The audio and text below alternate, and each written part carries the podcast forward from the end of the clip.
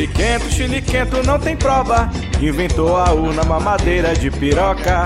O Chile quento, Chile quento não tem prova. Inventou a urna mamadeira de piroca. Não vem com fake, nem tenta. Meu voto é vingador. Não vem com golpe, nem tenta. Não importa se o Braga bancou.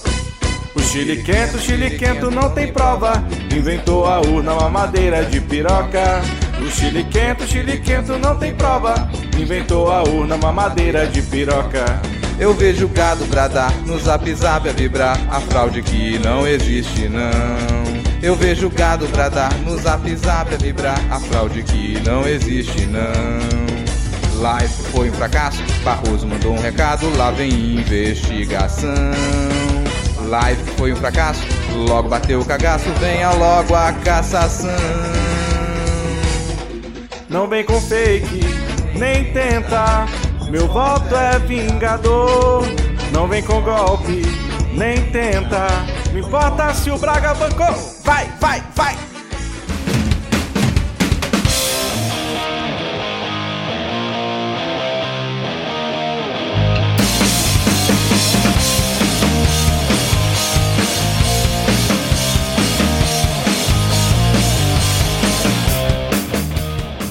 Olá, cidadão e cidadã, tudo bem? Eu sou Vitor Souza, falando diretamente do dia 3 de agosto de 2021. Está começando mais um episódio do Midcast Político, nosso formato que traz informação, pistolagem e bom humor na medida do possível, debatendo fatos que ocorreram na última semana que influenciam no cenário da política nacional. E hoje aqui comigo temos ela, diretamente do Sul é meu país, Ad Ferrer. Tudo bem, Ad? Fala, galera! Tudo bem? Tô melhor sim, tô bem. Tô bem, já, já afastei Satã aqui do meu lado já. Maravilha, Ad. Não sei se a, não sei se a Tupá ia gostar muito disso você falar que afastou Satã do seu lado. Foi mal, Tupá.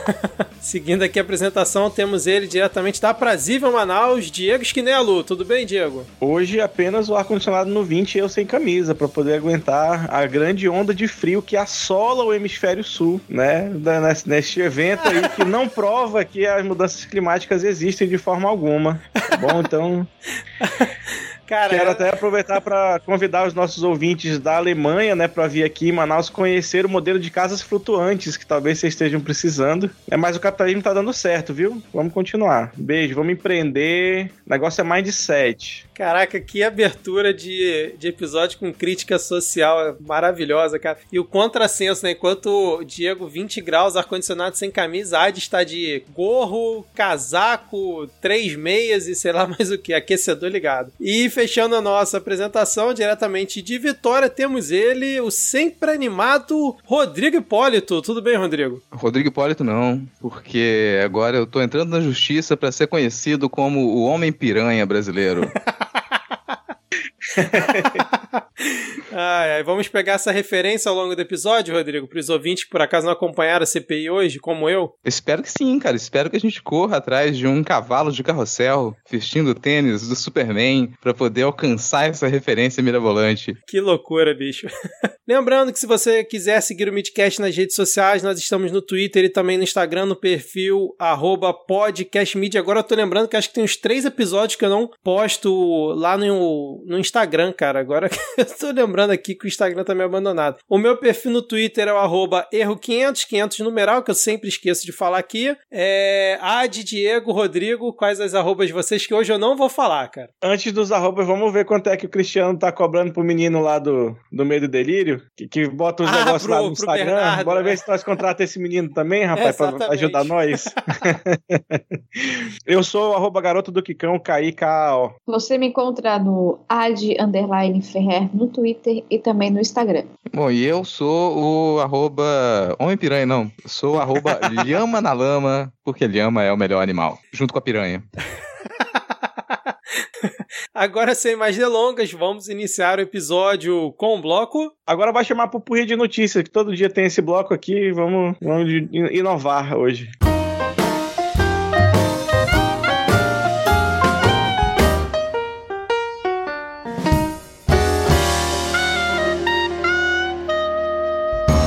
Começando aqui esse nosso pupurri de notícias com a seguinte notícia, numa reportagem aqui da Núcleo Jornalismo, que tomou como base um levantamento do Estado de São Paulo, que parece que RT é endosso, sim, dizem novas regras do Exército Brasileiro, do glorioso Exército Brasileiro, para a atuação de seus braços fortes nas redes sociais. A alteração das normas veio por meio da portaria 453 do Estado-Maior do Exército, publicada em 19 de julho de 2021, que valem a partir desta última segunda-feira, né, vulgo ontem, onde é, o Exército, né, as Forças Armadas, trataram ali cinco redes sociais: Facebook, Twitter, LinkedIn, YouTube e Instagram, além do blog do Exército Brasileiro, que tipo.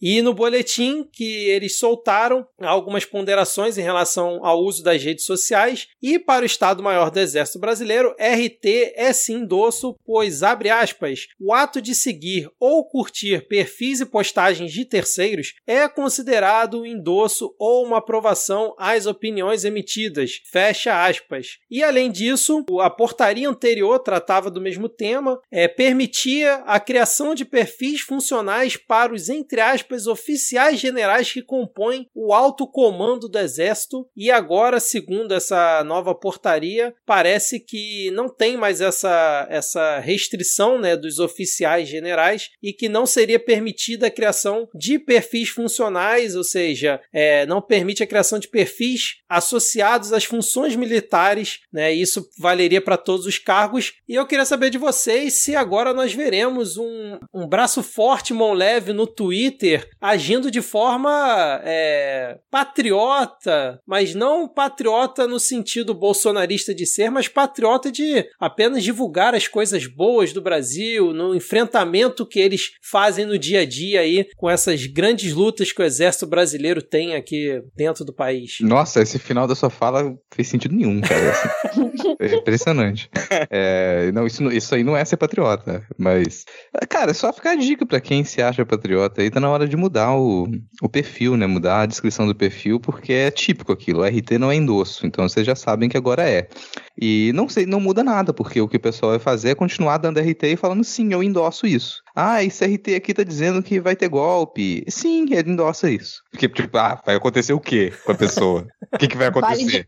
Vale, vale, destacar que os likes também são considerados endossos, endosso, né? E a gente tem uma quantidade absurda de, de militar aí da ativa, e cara grande, general de 10 estrelas com o cu na mão, realmente curtindo essas postagens, esses tweets da galera pedindo intervenção militar para baixo, né? Então, a partir daí, se para o Estado Maior RT e curtida é endosso, então a gente já sabe qual é o contexto de todas essas ações dentro das redes sociais desses militares da ativa, principalmente. Eu fico pensativo assim com a quantidade de nudes que eu endossei ultimamente no Twitter, né? Porque tava nessa história da despedida do Freeze, aí tava um festival de, de corpos expostos ali. Eu posso ter dado like em alguns, então eu estava endossando o comportamento. Olha, eu não sabia que eu estava endossando, viu, senhora? Você daria RT ou daria like em um corpo nu que você não endossaria? Faz sentido. Mas é que tem uns que não sei, né? Não, é a mesma lógica, é a mesma lógica. Não. Quando você for pensar na lógica do exército, você pensa na lógica do corpo nu. Você daria like nesse corpo nu? Daria. Ele faz bem para a sociedade. Então, beleza. Agora, se você acha que esse corpo nu ele não faz bem para os olhos dos outros, você não curte. Tá bom, entendi. Obrigado pela explicação. Não, todos os corpos importam. Cadê, cara? Até o do General Heleno, se o General Heleno resolver fazer um flit com despedida do, no Twitter, cara. É, falei, eu não participei da despedida do Flits porque, imagina, você posta alguma coisa a pessoa já vem com um comentário, né? Nossa, que coragem, parabéns pela coragem.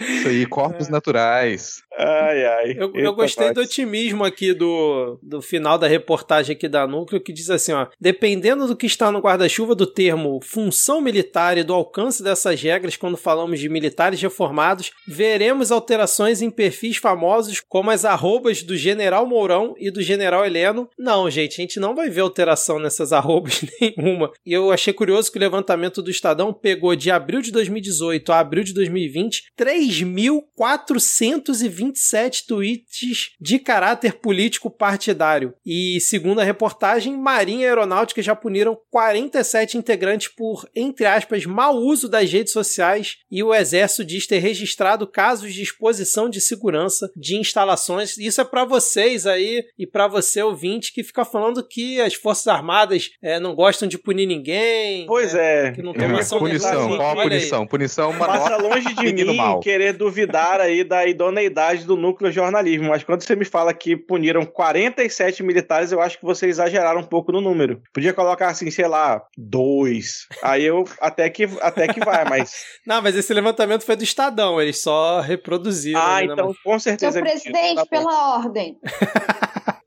Eu tenho uma pergunta. Se o ato de seguir ou curtir perfis e postagens é endosso ou aprovação às opiniões emitidas, então quando a Bia Kisses faz uma postagem, ela mesma faz uma postagem falando sobre o neonazista argentino Carlos Pampilon, então nesse caso é endosso e aprovação às opiniões emitidas pelo neonazista ou não? Apenas essa pergunta. Mas a Bia Kicis não é militar. Era isso que eu ia falar, só se ela fosse das Forças A- Armadas. Apenas paramilitares. É só, é Isso. só, não, paramilitares não, só militares.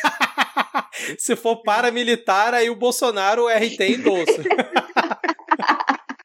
Mas assim, cara, ó, ah, 42 foram punidos. Eu digo, acho que tá certo o número, porque qual é a punição? Uma nota escrito menino mal, e ainda com um sigilo de 100 anos. Porque Sim. você imagina que é muito fácil você falar, você colocar regra nas Forças Armadas. Você coloca regras e você fala, ah, tudo bem, tá a regra aqui, mas ninguém pode saber o que a gente faz. É, tipo o governo Bolsonaro, né, que se elegeu aí falando em transparência. Eu lembro do discurso do Bolsonaro, acho que lá em 3 de janeiro de 2019, sei lá. Nosso governo será transparente, vamos dar transparência a todos os atos do nosso governo, incluindo atos passados, se for possível. Aí os caras botam sigilo de 100 anos nas visitas do Flavinho e do Carluxo no Palácio Planalto. Ma- maravilhoso cara? isso. É, mais alguma coisa aí sobre nossa gloriosa Forças Armadas? Nenhuma observação a mais? Então vamos seguir aqui, porque é, Rodrigo Diego Iade, se tem uma instituição que ela continua funcionando a todo vapor nesse país, é o liberal trader Faria Limer, startupeiro, lambendo as botas do ministro Paulo Guedes enquanto reclama do Estado e da ineficiência do Estado brasileiro, porque nós tivemos aí, cara, uma estátua do Paulo Guedes que custou mais de 40 mil reais, que inclusive é mais alta do que o próprio Paulo Guedes, sendo colocada ali no escritório da plataforma de trading TC, com sede aonde? Na Avenida Brigadeiro Faria Lima, em São Paulo. É, mas é isso, o CEO da, da empresa é o Pedro Albuquerque Filho, que é um, parece que é ele, que é um grande bolsonarista, né, que é uma arroba influente aí no, no Twitter, gastou 40 mil para construir uma estátua do Paulo Guedes e expor ali na, na recepção da sua empresa, da firma. Bom pra queimar, né? Ô, Será que essa pega fogo? Rapaz, eu acho que essa pega fogo, hein? Mas eu ia dizer que a minha reação é a mesma da estátua. Se você olhar para cada estátua, ela está claramente triste e decepcionada. Então O a minha Vitor me reação é trouxe uma exatamente informação essa. nova. O Vitor me trouxe uma informação novíssima. Eu não, não passava pela minha cabeça que isso era uma homenagem. Eu achei, eu achei que isso era para malhar Judas, assim, sabe? Você achou que era uma sacanagem, né? Não uma homenagem, né? Pô, eu, eu achei que tava zoando com a cara dele, mas tudo bem, né? Tudo bem.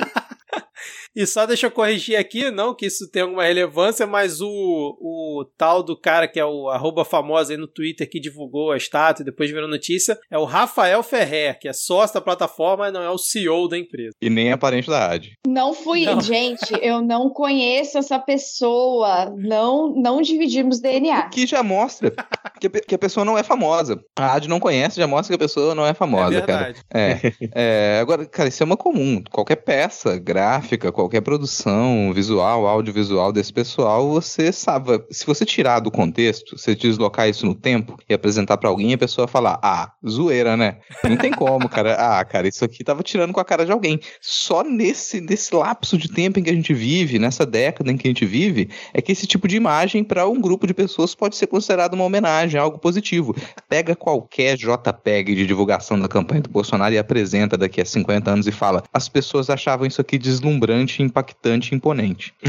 difícil, cara, difícil. Esse Meu último comentário só vou deixar a sugestão para as pessoas, aproveitar que a gente tá no clima de Olimpíadas de Tóquio, né? Trocar o Faria Limer pelo farinha lamen. Isso é muito melhor, cara. Você agora ah, prefere, prefiro farinha lamen. Nossa senhora. Tudum. É, é, exatamente, cara. Falta, falta essa sonora aí. Mas eu tava vendo aqui, cara. Você vai zoar a minha piada. Depois desse, você tá diante de uma estátua do Paulo Guedes e você vai zoar a minha piada. Não, o pior é que eu tava lendo aqui, eu não tinha visto é, essa correlação, cara. Eu tô vendo agora, olhando a reportagem, que essa foi uma homenagem ao seriado Mandaloriano, Mandaloriano cara, da, Caralho, agora que eu me toquei do, do, do, da, da, puta merda. Pra você ver, né? Mandalorian. que loucura. Porra, esse aí, Mandalorian. Cara, alguém marca o, o Hamill lá e caralho, falar, caralho, não. Mandalorian, eu tô bem não. Precisa ter essa mesmo, cara. Nossa senhora, cara. Ele tá dizendo aqui que o, a empresa preferiu não divulgar o preço da Gedge Loren. Tem nome a estátua, Gedge Loren. Mas, no entanto, a, o custo da fabricação de estátuas como essa custam entre 40 e 100 mil reais, cara. Que loucura. Guedes Lorian. E você vai zoar minha piada com lamen. Guedes Lorian. Mas, falando em Paulo Guedes, vou abrir aspas aqui para uma declaração dele que que virou notícia essa semana, abre aspas, o IBGE ainda está na idade da pedra lascada, fecha aspas, diz Paulo Guedes ao ser questionado sobre a taxa de 14,6% de desemprego no país. Pelo que eu vi quando saiu essa notícia, ele parece que criticou né, a pesquisa que a, o IBGE fez, porque tá, tá fora dos padrões atuais, que a CAGED é muito superior, tem uma metodologia muito melhor. Vocês acompanharam isso? Cara, eu vi a manchete, eu não cliquei porque eu prezo pela minha saúde mental mental, assim como Simone Biles. Eu tô fugindo de algumas experiências que elas são mais rígidas, assim, né? Tem certas provas que eu já não consigo encarar. Mas, bom, você tem uma pra medida né, de desemprego, você considera muita coisa como desemprego. Então a pessoa ela tá subempregada, a pessoa desistiu de procurar emprego. Tem várias categorias. Então você até aumenta, se você pensar no número de pessoas que desistiram de procurar emprego, de pessoas que estão subempregadas, esse número vai aumentar. Você até usa a expressão, né, que é subutilizada, as pessoas que poderiam poderiam estar com um horário de trabalho melhor, mais extenso, mas estão trabalhando só uma parte do dia porque não tem emprego para o resto da parte do dia, tudo isso entra. Agora, na cabeça do Guedes, você vai considerar qualquer pessoa que ele esteja fazendo algum esforço, mesmo que não ganhe nenhum dinheiro por isso, como empregado. É. Então, para ele, isso conta. Então, para ele, está errado. Peraí, você está contando que as pessoas. O que como empregado? Quem está ganhando salário? Ah! Não, isso aí tá defasado. Isso aí é na época que a gente não tinha legalizado a escravidão. Ele chega já do absurdo em considerar que ele mesmo está empregado. Você ter uma ideia. Ele acha que ele trabalha, olha a loucura, mas eu, eu quero fazer aqui um aceno aos nossos ouvintes ciristas e dizer que eu concordo com o Ciro. Paulo Guedes, que é uma pessoa que está desatualizada até para os filhos da puta da escola de Chicago. Vem dizer que alguma coisa é da idade da pedra, é porque ele estava lá, tá bom? Caramba, eu tô vendo aqui na reportagem, olha a fala dele. O Brasil está acelerando num ritmo acelerado. Acelerou, acelerou, acelerou, acelerou meu coração. Aí ele continua aqui, ó. O Brasil está criando um milhão e meio de empregos neste ano. Vamos acelerar o ritmo de criação de empregos com o bônus de inclusão produtiva e o bônus que incentiva a qualificação profissional. Vamos criar mais 2 milhões de empregos. Aí depois continua aqui, ó. O ministro não comentou o avanço da informalidade tendo citado o crescimento da população como fator que pesa no cenário do emprego. Agora, naturalmente, a população brasileira continua crescendo, então é possível que o desemprego esteja até caindo um pouco, marginalmente. Nós respeitamos acelerar esse ritmo de queda. Vocês entenderam alguma coisa do que ele quis dizer? Ele está botando desemprego na conta que... da, na, da taxa de natalidade da população? Acelerar o desempenho de queda. acelerar é. o desempenho de queda, eu concordo de queda do Bolsonaro, se for o caso, mas por, porque fora disso não faz sentido essa afirmação, então. É, cara, tô lembrando. Isso é tipo o pessoal da canoagem, né? Que os brasileiros não, não foram ao pódio na canoagem e o comentarista falou: Isso é culpa da raia. Foi a raia que colocaram eles ali, cara, que isso ali prejudicou. A água tava então, muito mexida, né, cara? A água tava muito mexida. tipo, a água tava molhada, cara. Cura. Cara, mas você. Ao maior respeito aos, aos, atletas da canoagem aí, foi um ótimo resultado do mesmo jeito, o pessoal é fantástico. Ah, eu lembrei um negócio fantástico que eu vi hoje, que teve a, o ouro lá na, na vela, né? Como sempre, falaram que você, na família Grael você nasce, mas você só é membro da família depois de ganhar o seu primeiro ouro olímpico. Antes disso, você é só um agregado, assim. Eu gostaria de atualizar, esse comentário está errado. Assim, o pessoal exagera às vezes na internet. Na, na prática, o ritual de se tornar um familiar na família Grael, quando você nasce, eles te colocam em um barquinho no meio do Oceano Índico. Se você conseguir voltar, você está na família. ai, ai. Aliás, vamos aqui enaltecer a Rebeca na, na ginástica que conquistou ouro e a Ana Marcela Cunha, que venceu a maratona aquática agora há pouco, eu tava assistindo, cara. 10 quilômetros. Né? Você, tuiteiro, que a cada esporte olímpico o pessoal ganha medalha e fala: agora eu vou andar de skate, agora eu vou começar a correr. Então, vai lá fazer maratona de 10 quilômetros nadando. Exatamente. ai, bom, vamos seguir aqui porque a gente vai abordar um tópico que a gente meio que tava prevendo que poderia acontecer acontecer no último episódio, que era é, alguém assumindo a autoria da do, do ataque, não, né? Do, como é que a gente pode classificar? Do, do ato, ato democrático? Do, do ato do democrático. ato democrático. De tacar fogo em estátua de genocida, que foi lá do Borba Gato que a gente comentou, pois o, o Galo, Paulo Galo, que é um entregador de aplicativo, ficou famoso recentemente, né? Quando teve a, a greve do, dos apps, o, o, bre, o break, né? O, o break dos apps, que ele liderou e tal. Ele assumiu a autoria junto com um grupo dele de ter feito ato na estátua e acabou sendo preso junto com a esposa dele, que é a Jéssica. Eles ficaram presos temporariamente. A Jéssica já foi solta, mas o Galo ainda tá preso. Eu não acompanhei nesses últimos dois dias, ainda tá preso, né? E aí, como é que O Galo ainda tá preso é. e a Jéssica foi solta, sendo que a Jéssica, ela nem tava no ato, né? É, ela não é... tava no ato. Mas, cara, foi. Vai, vai, Rodrigo, vai. Não, eu falar, a gente fala muito de perseguição, mas é perseguição nítida, assim, cara. Se alguém precisa de mais exemplos de perseguição, esse é o caso. É uma prisão completamente arbitrária. E assim, você não tem razão nenhuma para você prender o Galo, muito menos a Jéssica. E mesmo ele tendo assumido o ato, assim, cara, o que, exatamente o que aconteceu? Qual a gravidade desse crime para você ter? É uma prisão política. É o tipo de coisa que precisa ser. É, não, não, não precisa fazer uma análise muito profunda. É uma prisão política. A gente já teve várias outras prisões arbitrárias e políticas nesse, nesse mandato do Bolsonaro.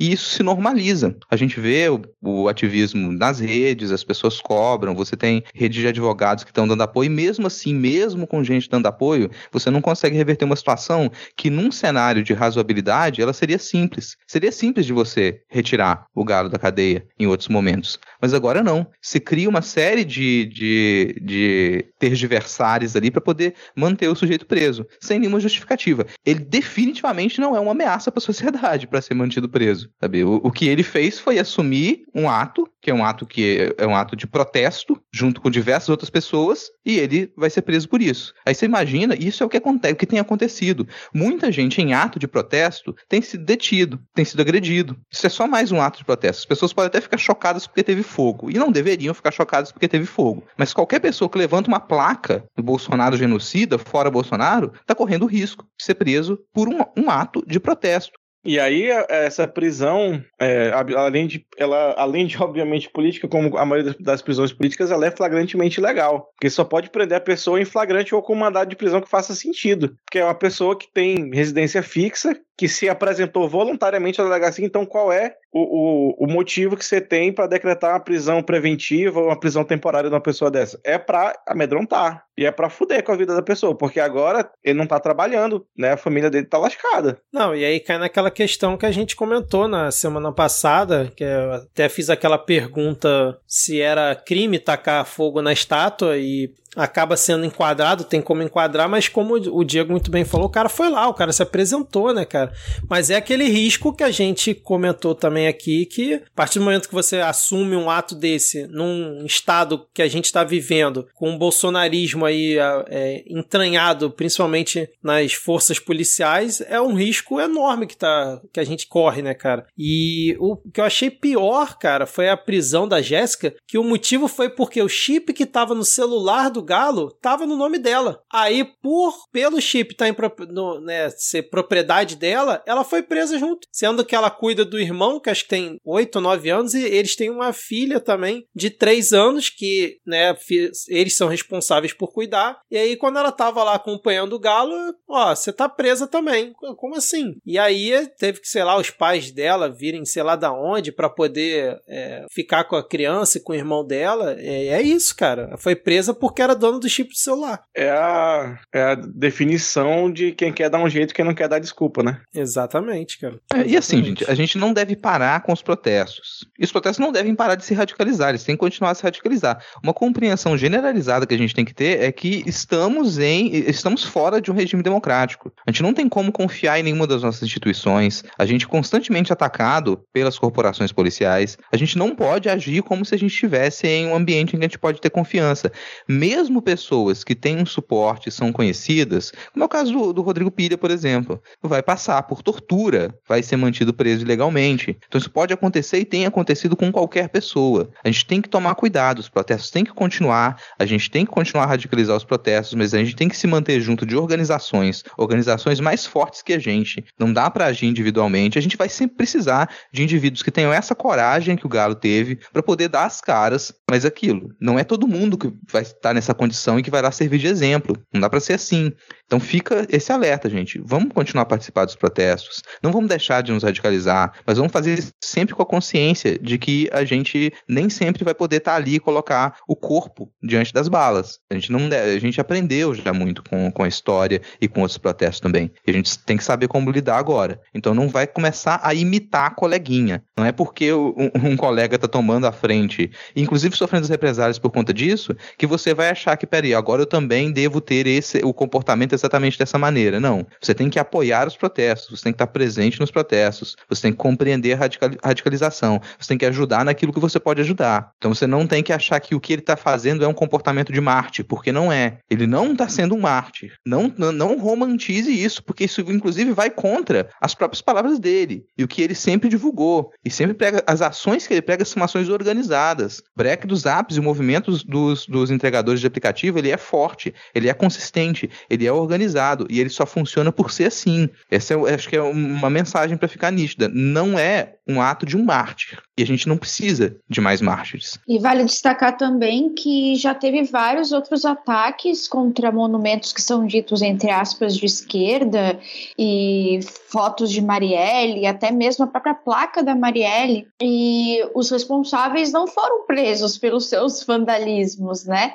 É muito aquela coisa, é, é, parece até que a, que a direita pode tudo. E a direita de fato pode. A gente teve ali um candidato a governador, a a governador do Rio de Janeiro e o candidato a deputado federal, quebrando uma placa de uma vereadora morta, uma homenagem a uma vereadora que foi assassinada. A gente também tem os ataques a monumentos de, de Zumbi dos Palmares com suásticas. Isso já é, isso é um, um, ataque gravíssimo. Isso é um ataque gravíssimo. Isso não deveria acontecer. E então também não começou esses ataques a monumentos, não começaram com esse ato na, na estátua de, de Borba Gato. O, o, o ato da, da estátua de, de Borba Gato é simplesmente um sintoma de uma sociedade que cansou de ver a gente homenageando racista, escravocrata, etc e tal. É, lembrar que, inclusive, o, o monumento em homenagem ao Lamarca, e Zequinha Barreto, ele já so, ele sofre agressões constantemente. No, acho que no ano passado, ou no ano retrasado, o, o Condenável, ele na visita à cidade, onde está o monumento, ele falou que, que ele queria que fosse retirado o monumento e que ele só ia manter o evento se fosse retirado o monumento. Esse é o tipo de postura que você tem com relação a outros monumentos, como a Adi comentou, e que nada é feito, nada acontece feijoadas. Então é, é a gente a gente não pode confiar, não dá para confiar que as instituições elas vão ter os mesmos pesos, vão julgar as coisas da mesma maneira, porque não vão. É, é o, é o radicalizar com estratégia e inteligência, né? Porque quando você fala a palavra radicalizar, lá o outro lado adora se aproveitar para dizer que uh, o nosso lado aqui está querendo fazer coisas contra a sociedade, algo desse tipo, e tenta mexer ali no, no íntimo né, das pessoas, naquele sentimento de achar que realmente o comunismo quer destruir tudo, algo desse tipo. Então, eu acredito que quando o Rodrigo falou radicalizar, foi nesse sentido, né, de você realmente fazer algo pensado e não de qualquer jeito ou sem. Radicalizar é ir à raiz. Sem, é, e sem, e sem medir as consequências, né, cara? Principalmente do, dos atos que você vai fazer. Uh, eu concordo, concordo com o Rodrigo e eu acho que a gente pode discutir se esse ato ele foi estrategicamente bom ou não. Agora, a gente não pode colocar alguns fatos e distorcer algumas, algumas realidades simplesmente porque a gente não concorda com, com um ato estratégico. Isso é válido, discutir se, vale, se valeu a pena essa, esse ato é válido, mas algumas coisas você não pode falar, por exemplo, porque não, não simplesmente porque não são verdade. Como, por exemplo, dizer que foi aí a partir desse incêndio que abriu-se uma caixa de Pandora e agora a direita vai, vai começar a pregar a retirada de monumentos de esquerda e começar a atacar monumentos de esquerda. Isso é uma mentira. Isso é uma mentira. Esses ataques eles já vinham acontecendo. A radicalização da, da extrema-direita já vinha acontecendo antes disso. Hoje o Kim Kataguiri fez um vídeo dizendo e se, se mandássemos tirar uma estátua de Getúlio Vargas? Pô, eu, eu sinceramente, eu, eu pensei mil vezes se aquilo ali não era uma piada, uma ironia. Porque você vai me, me defender um, um, ditador assim na minha cara, meu querido, de verdade? Por mim que tire, por mim que tire a estátua e coloque no museu e que a gente comece a falar a verdade sobre o cara, tá ligado? Que a gente comece a parar de, de romantizar todo quanto é ditador por aí. Eu acho que a gente tá entrando na, na discussão, quando deveria ser discussão se foi, se foi uma boa estratégia ou não, a gente entra muito na discussão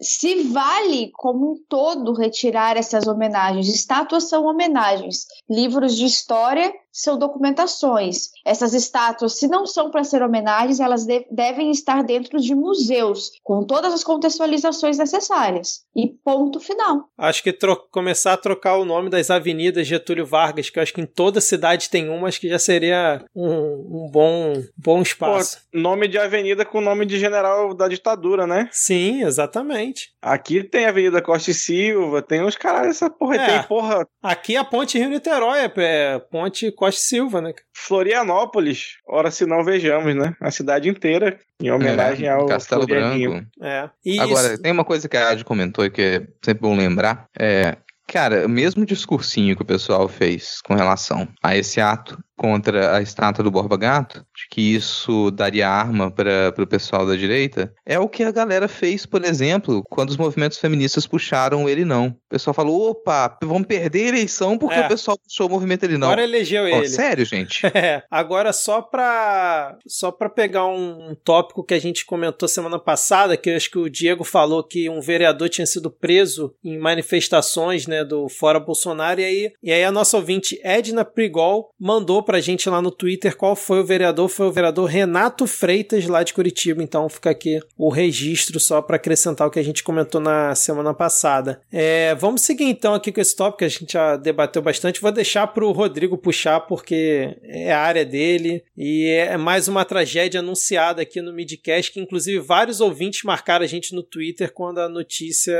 começou a pipocar aí na gente. Não, anunciada aqui no Midcast, e vou comentar com vocês que durante pelo menos o último último ano é, inteiro, ali uns, uns 70% dos episódios do Pataquadas, lá no feed Não Pode Tocar, a Alana foi analisando isso aos poucos e comentando a situação da, da Cinemateca. Então, é uma coisa que a gente está acompanhando lá há um ano e era o que deu, assim, incêndio na, num dos galpões da Cinemateca, não foi no, no, prédio mais conhecido, né, no prédio mais famoso, que as pessoas costumam tirar foto e tudo mais, era um galpão onde estava armazenado muita coisa, mas, bom, era um galpão para almoxarifado, onde você guardava muitos acervos e que já tinha tido episódios de incêndio e infiltração em outros momentos, então está capengando já faz um tempo e sofreu um incêndio, agora muita coisa se perdeu. Algumas coisas a pessoa pode falar, nossa, está digitalizado, ok. Outras coisas não. Mas mesmo que estava digitalizado, a gente perde os originais, a gente perde o objeto histórico e isso faz uma diferença danada, cara. Aí volta aquela discussão que, que a Adi puxou aqui agora. O pessoal vai lamentar a estátua, sendo que a gente tem todo o registro daquilo e todo estudo histórico sobre aquilo, mas não vai lamentar na hora que você perde negativos, perde películas que elas são históricas porque está digitalizado. Bom, colega, faz, faz diferença sim. E a função da Cinemateca é preservar, é preservar esses acervos. E é um acervo gigantesco. Essa situação, não dá para detalhar todo esse processo aqui, vou sugerir que as pessoas voltem aos episódios do Pataquadas, lá no feed do Não Pode Tocar, e peguem essa discussão, tá sempre lá na, é, nas descrições dos episódios, todas as notícias que são comentadas, normalmente o título, quando tinha alguma coisa de Cinemateca, também era comentado. A Cinemateca, ela tá há bastante tempo sem, sem observação, sem direção, isso já falo faz bastante tempo mesmo. A fundação era mantida pela Roquete Pinto, Fundação Roquete Pinto, a Cinemateca era mantida por ela. Você tinha sempre um orçamento repassado pela Fundação Roquete Pinto para poder cuidar da Cinemateca. Esse contrato com a fundação ele foi suspenso já no governo Bolsonaro e nenhum outro contrato foi assinado. Então você ficou sem dinheiro para fazer manutenção, sem dinheiro para pagar os funcionários. O governo de São Paulo arcou com essas despesas durante um tempo e requisitou que essas despesas pudessem, que a Cinemateca pudesse ser passada para o governo de São Paulo, que obviamente o Planalto recusou. Inclusive falou que queria que, que a Cinemateca passasse integralmente para Brasília, que isso fosse transportado para lá, o que não teria menor cabimento, né? No fim das contas, é, é, ninguém assumiu de verdade a Cinemateca, ficou uma série de promessas. O Mário Frias, ele, no seu sistema autoritário, ele exigiu as chaves da Cinemateca, então ele mandou a Polícia Federal para lá para tirar as chaves da Cinemateca. Depois você teve algumas vistorias suspeitas que elas indicaram que estava tudo ok. E obviamente não está tudo ok. A estrutura está capengando. Você não tem os responsáveis, os técnicos básicos trabalhando nas, nas boas condições para poder dizer que aquele acervo está bem cuidado. E o resultado está aí. É um incêndio que ele estava anunciado já há algum tempo. Você já tinha recebido, o governo federal já tinha recebido aviso que aquilo ia acontecer, de que a manutenção estava deficitária. Então, é, a gente fala que é uma tragédia anunciada, é uma tragédia que ela foi cantada a pedra há muito tempo já estava dizendo que isso não é, não é a primeira, não é a primeira estrutura cultural que a gente tem que ela está sofrendo com esse tipo de avaria. É uma das, das políticas, é uma das pautas principais do governo Bolsonaro e dos bolsonaristas, que é a destruição cultural, a destruição dos aparelhos culturais. Não é uma coisa escondida, está dentro da política deles dizer que o governo não tem que tocar no cultural, que o governo não tem que apoiar a cultura, que isso é coisa de iniciativa privada e que as pessoas têm que se virar com cultura, que o governo não tem que dar um centavo para isso. Tanto que a gente não tem Ministério da Cultura mais, o Ministério da Cultura virou uma secretaria especial do Ministério do Turismo, porque para esse governo a única função da cultura é trazer turismo. Se, não, se aquilo não traz, é, não traz renda financeira, não serve para nada. E eles não, não vai ter nenhuma modificação com relação a isso, gente. Também não tenho expectativa de que a partir desse incêndio você vai ter uma mudança nas, nas posturas do governo Bolsonaro com relação a políticas culturais. Não vai acontecer. Na área de arte, na área da cultura, a gente já sabe desde antes do início desse governo que a gente está numa, num apocalipse cultural. A gente não tem para onde correr, não tem dinheiro, não tem financiamento, você tem des desestruturação, você tem aparelhamento das, das instituições, das organizações, das fundações, e esse é o resultado que a gente tem e vão ter outros. Mesmo quando você consegue solucionar algumas coisas, é por investimento estadual e às vezes por investimento privado, como é o caso do Museu da Língua Portuguesa, que foi reinaugurado agora, depois do incêndio que ele passou há alguns anos também. E, bom, pasmem, né? O governo Bolsonaro não mandou nenhum representante para a reinauguração. Você teve representantes de outros países que falam a língua portuguesa e nenhum representante do governo brasileiro para a reinauguração do Museu da Língua Portuguesa. E se a gente tiver um novo, alguma doação, algum investimento para a Cinemateca, vocês já podem ter certeza de que isso não tem relação nenhuma. Aliás, vai ser a despeito dos esforços do governo Bolsonaro para destruir as nossas estruturas de incentivo à produção cultural. O Mário Frias jogou a culpa nos governos do PT, né? Mas havia um alerta sobre o possível incêndio na Cinemateca aí já desde o ano passado. E que eu saiba, no ano passado era o governo Bolsonaro já, e quem era responsável por isso, para ver esse alerta, para fazer alguma coisa em relação a esse alerta, era o governo Bolsonaro. Então, Mário Frias não colou dessa vez, quem sabe na próxima, tenta mais uma vez. Era até o que eu ia perguntar: a namoradinha do Brasil ainda tá lá na Cinemateca? Ela não tinha sido encostada? Ela nunca assumiu a Cinemateca. Nunca assumiu? Quando ela nunca, nunca chegou a assumir. Ela foi lá uma ou duas vezes na época que ela deixou a Secretaria de Cultura e ela pisou lá, basicamente, fez uma visita, mas nunca assumiu nenhum cargo e logo em seguida ela deixou o governo. Então, na prática, Olhou... as pessoas, às, às, vezes as pessoas estão cobrando e marcando a Regina Duarte nisso, mas honestamente o, o, grande responsável por isso, nesse caso o responsável imediato, é o Mário Frias. Ele é o nome para ser cobrado. Ele é a pessoa responsável pela destruição do acervo da Cinemateca. É ele, assim. A Regina Duarte ela teve uma passagem relâmpago pela Secretaria Secretaria de Cultura e foi uma coisa mais midiática. No fim das contas, ela não tem relação com isso. Críticos podem fazer outras críticas a ela. Agora, nesse caso, é centralizar. O responsável por isso é o secretário de Cultura, é o Mário Frias. E é o responsável e ele não tá nem aí. Por ele, destruía todo o resto. Que, inclusive, ao tomar as chaves, expõe o resto da Cinemateca a pegar fogo agora também. Só pra, pra lembrar. Não, o que eu acho curioso dessa galera é que, tipo, eles sempre falam que a iniciativa privada tem que salvar, tem que fazer tudo. Mas, pô, se você já tinha ali um eminente risco de incêndio, de pegar fogo como aconteceu, e você já, já sabia disso, por que, que você não convidou, então, os patriotas, os grandes patriotas da iniciativa privada, a ajudarem a combater essa situação? Sei lá, tentar uma solução paliativa para pelo menos evitar que pegasse fogo no acervo, né? Mas nessas horas não tem, né, cara? Nessas horas é, se esquece da iniciativa privada, né? Quando E, é pra ajudar. Assim, isso pra mim é uma coisa que ela tem que estar muito nítida, cara. Assim, não tem, para mim não tem nem o objetivo de qualquer governo de extrema direita é a destruição da cultura. Com certeza. Qualquer tipo de produção cultural é ruim para esse tipo de governo. Qualquer tipo de produção que te faça pensar, que atice o seu senso crítico, que reflita sobre a realidade, é perigo para esse tipo de governo. Então eles simplesmente não querem que exista nenhum aparelho, não exista museu, não exista acervo, não existe divulgação de produção cultural, apoio para artista, nada. Não, pode Você até coloca Uma existir. pessoa como o Mário Frias lá, além disso tudo, além de estar dentro de um projeto que é da destruição cultural, ele ainda, ele, como outras pessoas que estão dentro desse governo, são extremamente ressentidos. São pessoas frustradas por não terem a mínima capacidade de trabalho, de produção e talento. Ele é incompetente, ele não tem talento. Ele não sabe, ele, ele não tem a menor articulação dentro do meio porque ele não tem respeito dentro do meio. Ele é o Weintraub da, da dramaturgia, sabe? O cara é completamente deslegitimado. Ele não, não sabe o que fazer. Aí você imagina o ressentimento, a frustração que esse tipo de pessoa tem. Ele vai sempre dizer: nossa, o ambiente cultural é panelinha, por que, que eu não tive eh, reconhecimento? Você não teve reconhecimento porque você é um bosta.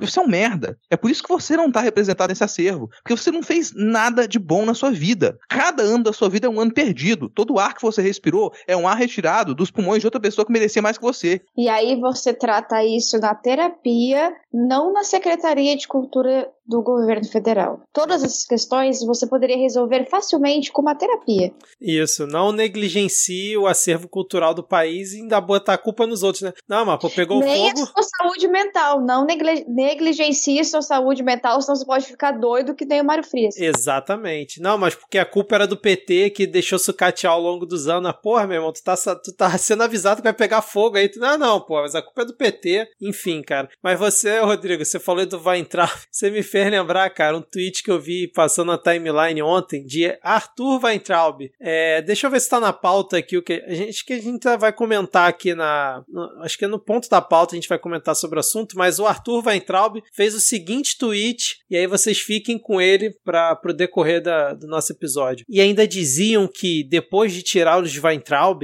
a harmonia iria voltar. Eu queria saber quem que falou isso um dia que depois de tirar os Weintraub, a harmonia iria voltar. Pois é, cara. Ah. Assim, não, se alguém falou isso, eu gostaria muito de que a pessoa se manifestasse. Se você tá ouvindo o midcast, por favor, se manifeste caso você tenha dito isso. A gente não vai te zoar, a gente não vai te atacar, prometo. o Rodrigo promete sozinho, tá? Com- E, e eu lá sou pago pra cumprir com a minha palavra?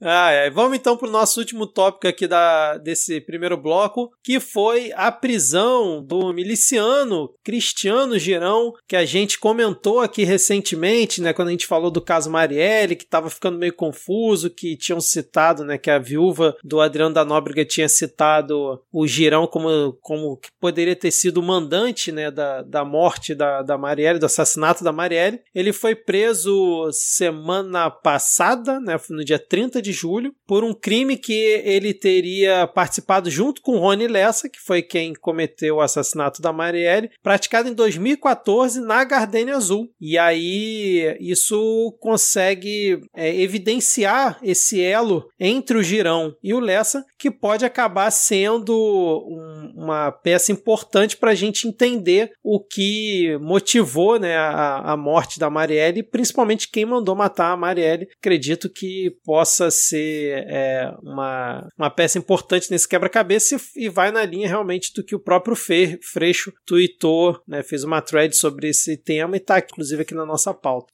Vocês viram isso aí, a prisão do Girão? Essa, essa questão da Marielle também teve um desdobramento lá no Nordeste, né, que foi um, um possível um possível envolvido também foi preso. Esse, o, o caso Marielle, assim, à medida que, que. Acho que eu já falei isso aqui, à medida que vai passando o tempo, a gente vai percebendo que o, o, buraco é cada vez mais embaixo. A gente sempre achou que fosse somente uma questão política, mas aparentemente tem mais coisa no fundo, né? Até mesmo o, pelo o que o Witzel falou, vai surgir essa, essa questão da Marielle também no caso da CPI. Então, o buraco é muito mais embaixo. Eu achei a prisão do Girão, digamos assim, Uh, muito esse, esse envolvimento girão no, com o caso da Marielle providencial? Raso raso. Eu achei muito raso. Eu achei que pela complexidade do, do caso pela quantidade de interferências pela quantidade de mudanças tem mais coisa nesse, nesse, nessa moita aí não é só girão não desculpa isso aí é uma, uma visão que eu tenho do caso eu, eu tendo a concordar com a Adi também cara eu acho que isso até gostei do modo como o Vitor introduziu a questão, porque isso pode fazer aparecer mais informações. Mas eu acho muito simplório também. Acho muito simplório que isso tenha aparecido dessa maneira e que você. Me parece, às vezes, até uma tentativa de vamos fechar o caso de uma vez aqui. Só que, bom, você envolver essas pessoas, nitidamente não dá para excluir outras. Quando você fala de, de, de, miliciano, você não fala de um miliciano, gente. Quando você fala de, de Você está falando de organização criminosa, de organizações criminosas, que elas se relacionam, elas são muito complexas. Nada desse tipo, algo desse tamanho, acontece ali sem ter mais envolvidos. Então, sim, você pode demonstrar o envolvimento ali direto do Girão, mas eu acho pouco que ele seja o grande responsável e que você não tenha nomes muito mais. Se você não tivesse nomes mais poderosos envolvidos nisso, esse caso já teria se solucionado. Provavelmente, cara, provavelmente. Bom, vamos continuar acompanhando aí o que, que mais vai vir do, do caso Marielle. Vamos ver se teremos novidades pelos próximos dias, próximos meses, enfim. Não sabemos. Diego, mais algum comentário? É só que o, o trecho chega. O trecho. o, aqui na nossa gente está com a thread, né, que o Marcelo Freixo fez sobre esse assunto, e, eu, e, ele chega a comentar que esse nome do Girão é um nome meio coringa, assim, que você pode ter jogado aí para fazer sentido, porque não faz sentido ele estar tá envolvido no meio, mas que não necessariamente indica que ele seria o, o mandante, né, de quem se está atrás. Eu acho essa tese é, é importante de ter em mente também.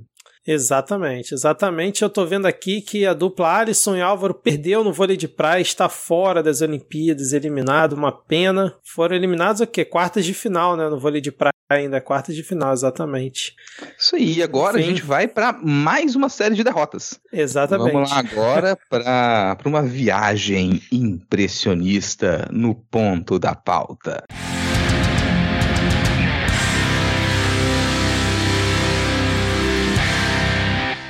E eu quero começar aqui o ponto da pauta com algumas impressões. A gente tem algumas impressões aqui, né? Para todo mundo ficar bem impressionado, porque esses últimos dias, uma das coisas mais discutidas aí foi a grande live de revelação. A gente teve uma live de revelação do presidente que ele iria demonstrar que houve fraude nas eleições de 2018 em que ele foi eleito. Bom, nesse ponto eu tenho que concordar, realmente a gente houve fraude, houve fraude nas eleições, a gente teve muito, muito grupo de mensagem comprado, a gente teve um grande estelionato eleitoral, a gente teve manipulação da imprensa, a gente teve realmente aí muita fraude nas eleições de 2018. Mas de acordo com o presidente, ele ia provar que as urnas eletrônicas elas são fraudáveis.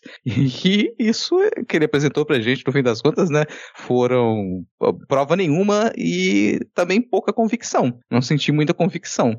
Antes de vocês comentarem, eu gostaria, porque eu não assisto as lives do Bolsonaro, eu quero trazer só para mim a grande manchete com relação à live do Bolsonaro, que isso saiu na Folha de São Paulo, né, que abre aspas. Em live, Bolsonaro cita denúncia de vídeo de astrólogo que faz acupuntura em árvores. Fecha aspas. Cara, se tiver algum concurso das melhores manchetes do ano, essa com certeza é uma fortíssima candidata ao pódio, cara. Cara, eu sinceramente não sei qual dessas, dessas tretas da, dos últimos dias que ganharia esse, essa disputa aí, velho. Porque tá acirrada. É o cara que faz acupuntura em árvore, é o maluco que é o super-homem brasileiro, que tá vendendo vacina com o logo da ONU. É uns bagulho assim muito doido. Mas essa questão da live do Bolsonaro, algumas coisas importantes a destacar. Durante toda a propaganda dessa live, e essa propaganda ela vem de anos, porque a semana que a tal da semana que vem que o Bolsonaro vai apresentar as provas, ela nunca apareceu. E isso vem acontecendo desde aí de que o Bolsonaro ganhou as eleições de 2018, que ele vai apresentar as provas que ele ganhou desde a primeira do primeiro turno. Um, mudou essa, essa forma com que ele se referiu à própria live ao longo do, da live, né? Um dia, até um dia antes, horas antes, ele dizia categoricamente que ele ia apresentar provas. Ele falou isso no cercadinho, ele falou isso em entrevista, ele encheu o saco, ele gritou por aí. Chegou na hora da live e de repente tomaram provas, eram indícios e ele deixou claro que ele não tinha provas, que ele só tinha indícios. Chegou os indícios e era um vídeo de um simulador de urna que um cara criou no computador dele. nem era uma urna de ver, nem era urna. Entendeu? Era um, um simulador de urna que o cara criou no computador dele para provar que era que era fraude. Eu perdi tudo aí, cara. Eu, eu assim, eu eu, eu mandei mensagem. Três vezes, porque eu pensei, eu sinceramente pensei, não, ele vai pelo menos pegar uma, uma urna, vai levar a urna lá, vai tentar fazer o cara, nem que o cara fique pagando mico ali tentando hackear, não. Mas de onde ele ia tirar uma urna, cara? ele, ia, ele ia chegar lá no TSE, ei Barroso, me dá uma urna, por favor, por motivos de urna. Ah, o cara do Manual do Mundo o cara Diego. do Manual do Mundo fez isso. Ele já fez um vídeo destrinchando como é que é a urna por dentro. Ele foi lá, pegou uma urna no TSE e mostrou como é que era por dentro a urna. Diego, eles gastaram uma nota nesse, nessa live pra Pô, arrumar tava essa bem produzida, né, Adi? Tava bem produzida. Finalmente tinha um microfone decente pros caras falar. Não era aquela coisa TV de microfone... Brasil pro... transmitindo, né, cara? TV Brasil surreal. transmitindo. Duas TVs, TV duas polegadas atrás do cara, pendurada ali. O mascote, o mascote, Adi. O mascote que é o, o, o, Ibanês Rocha, governador do DF, o, que é, o, é um homem. O remake, é né? Um do... homem branco, cis, hétero, com começando a ter problemas de calvície, que a gente sabe como é complicado, né? Então ele precisa pensar em outra coisa sem ser na perda de cabelo. Desculpa, Vitor. Pô, é, mas, me senti cara, ofendido agora, Adi, diretamente. Mas vocês têm que entender, pô, que fazer um macro no Excel dá muito trabalho. Não é qualquer um que consegue fazer um macro no Excel, não, pô. Isso é verdade. Sabe, sabe o que, é que precisa para você conseguir fazer um macro no Excel? Você precisa que um general organize a sua live. você precisa que um general passe meses, aliás, semanas fazendo media training com o seu time para você conseguir fazer uma live desse porte, dessa elegância. E vocês estão subestimando o glorioso exército brasileiro, porra. Que Aqui tem macro no Excel. Cara, a impressão que eu sempre fico com a impressão que eu sempre fico com o governo de uns tempos para cá é que qualquer charlatão, qualquer loreteiro que ele chegue pro governo e fala, nossa, eu consigo fazer isso aqui, eles compram, cara. Eles vão na onda. Tipo, você pode chegar falando qualquer coisa. Gente, sério, vocês estão perdendo oportunidade. Vocês conseguem vender qualquer esquema de pirâmide pro governo. Qualquer esquema de pirâmide. Chega um sorteio de iPhone lá pro pessoal e eles vão colocar isso na live do Bolsonaro, eles vão colocar isso no Instagram, mesmo sem ter indício. Falar em nome de Deus, em nome do, dos conservadores, você consegue qualquer coisa com eles. É. Essa é uma impressão impressão, outra impressão, ela é o cheiro do desespero. O pessoal está completamente desesperado, o que deixa ali com, com uma mistura de impressões, porque você tem, de um lado, uma nítida crença, eu acho essa crença real do Bolsonaro e da sua corja de que as eleições elas realmente eram fraudadas. Pra, acho que eles realmente acreditam que majormente o Brasil é extrema direita e que eles não teriam chance nenhuma de perder nenhuma eleição. Para eles, o Bolsonaro é realmente um mito e ele ganharia de qualquer pessoa. E, e, eu acho que eles realmente acreditam nisso. Do outro lado, eles também entendem que eles vão perder a eleição em 2022. Eles já sabem disso. Eles sabem que eles não têm a menor chance de ganhar. Que eles só ganharam em 2018 por uma enorme articulação que é esse estelionato eleitoral que eu comentei agora há pouco. Sem isso ele vai perder.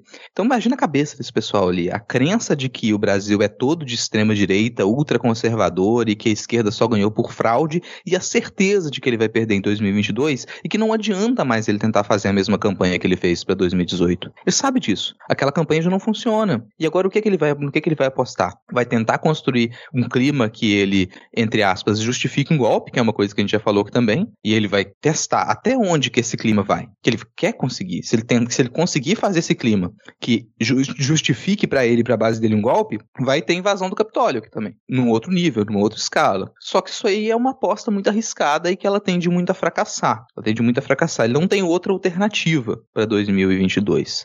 Então, para mim, é aí que está o desespero. Não há outra alternativa para ele. A única maneira de, dos bolsonaristas se manterem no poder com o poder que eles têm hoje é não tendo eleição. É, exatamente. Inclusive, ele fez uma ameaça hoje, mais uma ameaça pro Barroso. aliás, Ad, já que a gente não tá tendo Ad News, você consegue fazer a vinheta aí, porque foi mais um crime de responsabilidade a TV Brasil transmitir a live de duas horas com ele falando um bando de mentiras e fazendo o discurso que ele faz toda semana na live dele, de todos os assuntos, falando Venezuela, falando de Cuba, falando que as estatais dão lucro de bilhões, ou seja, transmitiu pela TV oficial do governo a autopromoção do próprio presidente numa live dele. Ou não, mais um crime de responsabilidade, mas também vale destacar que hoje o Bolsonaro disse que o ataque, que a questão dele não é com o TSE, a questão dele é pessoal com o ministro Barroso. Ele deixou claro que era pessoal. Se fosse outro ministro lá, ele respeitaria a instituição e acreditaria na democracia. Com certeza, claro. Com certeza. Sendo que ele Se recentemente.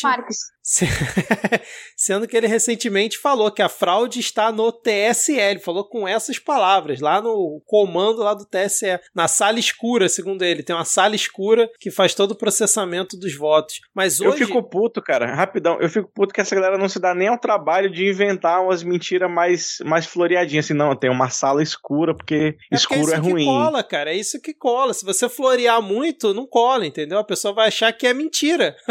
vai achar a que é mentira é mentira narrativa, a tal do uso, o uso da palavra narrativa por eles, ela é. se encaixa perfeitamente nesse tipo de coisa, porque ele, a narrativa que é criada, na verdade, ela é criada em cima do marketing. Ela é a narrativa do marqueteiro, né? Então, quando você coloca essas palavras que se associa diretamente, muito mais fácil com o mal, com o corrupto, com o sombrio, é muito mais fácil para você disseminar teorias de conspiração com esse tipo de coisa. Falou o mal, o corrupto, o sombrio, o gatinho apareceu na tela da rádio. Mas é só... o Satanás. Só uma... É você, Satanás!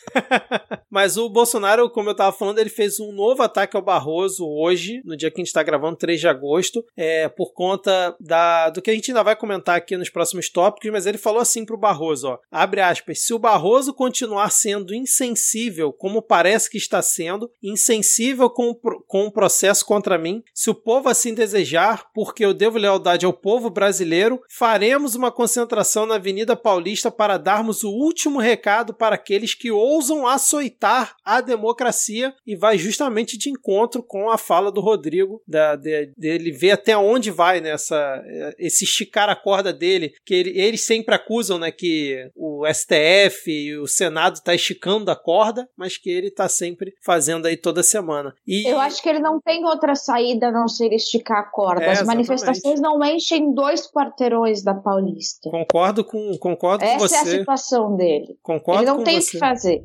Exatamente. É, teve manifestação. O pessoal fez manifestação logo. Acho que foi, logo, foi após a live, né? Você teve manifestações de apoio ao voto impresso e que me lembrou, cara, me lembrou muito. Acho que foi ali nos idos de 2002 que você. Você não tinha tantos protestos assim. A galera, o pessoal tava feliz, assim, ah, final do governo FHC, Lula ganhou, mas você tinha um pequeno partido que ele sempre se mantinha fazendo protestos, que era o PSTU. O PSTU sempre fazia. Aí teve um protesto do PSTU na frente da Assembleia Legislativa aqui do Espírito Santo, e, bom, o protesto acabou porque separou um camburão e colocou todos os manifestantes dentro do camburão e foi embora. Esse protesto que a gente teve agora a favor do voto impresso enchia 3, 4 belina. É o que você teve, assim, das pessoas. Assim, era, era, cara, é constrangedor. E aquilo tira um pouco da preocupação. Aí tem dois aspectos. Primeiro, é sim sintomático que você que a extrema-direita e os bolsonaristas não consigam mais encher um quarteirão, que eles não consigam, que eles continuem a divulgar fotos de manifestações anteriores, tá o pessoal com foto com um adesivo do Fora Dilma, para eles poderem tentar dizer que está tendo manifestação isso dá uma, mas dá uma confiança no gente, que é uma confiança que ela pode ser falsa, tá, gente? Porque a movimentação que a gente encontra nesse governo não tem relação mais com o povo e com manifestações populares. É isso que, que a gente está dizendo aqui que acabou aquilo. Essa, esse tipo de campanha, esse tipo de suporte que o bolsonarismo teve até 2019 acabou. E a estratégia que o Bolsonaro e que seus apoiadores têm agora é outra porque eles estão no poder. Então eles não precisam contar com, com esse apoio massivo da população. Eles precisam de apoio institucional. Eles precisam que algumas instituições deem respaldo para que eles possam tentar é, dominar o Congresso, dominar a Câmara, dominar o Senado. E isso aí pode acontecer. A gente percebe que eles têm esse apoio dentro das corporações militares. A gente percebe que as Forças Armadas elas estão cindidas, mas que se elas estão cindidas é porque tem uma parcela das Forças Armadas que sim vai apoiar essa, esse autogolpe. Então, essa é uma discussão que ela acontece fora das ruas. A gente fica confiante, fica alegre que as manifestações manifestações da população a favor do governo do voto impresso, elas são risíveis, porque a chance do, da população brasileira falar, nossa, vamos parar de votar na urna eletrônica e começar a, a, a, pegar a cédula de novo, isso vai ser legal, a probabilidade que isso aconteça é menor do que a população brasileira cair em discurso anti-vacina em sua grande maioria, isso já ficou comprovado com pesquisa, o brasileiro ama vacina, o brasileiro toma vacina no café da manhã, no almoço e no jantar, então mesma coisa vai com o voto, a, a urna eletrônica, ela representa liberdade pra gente, as eleições elas se transformaram no Brasil, nossa democracia se transformou com a urna eletrônica. Isso é o um impacto no modo como as pessoas entendem a sua relação com a votação, com a experiência de votar, que isso não volta. Você não, não consegue desfazer isso com uma simples live, por maior que seja a produção dela. Mas essa não é a nossa preocupação. Nossa preocupação é quais as instituições que vão apoiar esse tipo de alucinação. Perfeito, cara. E o que eu acho muito curioso é que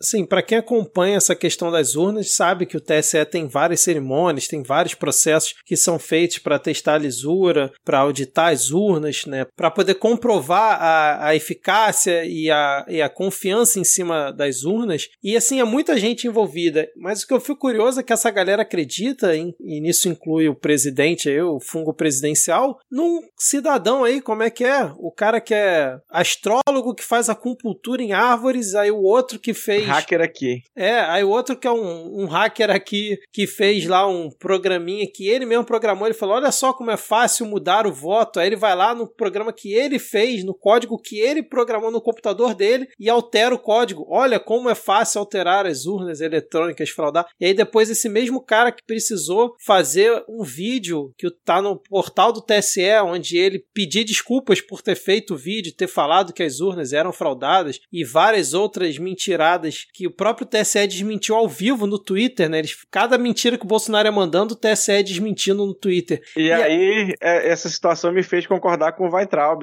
que o Weitraub viu, olha, estão respondendo a live do presidente ao vivo, do, do, ao mesmo tempo.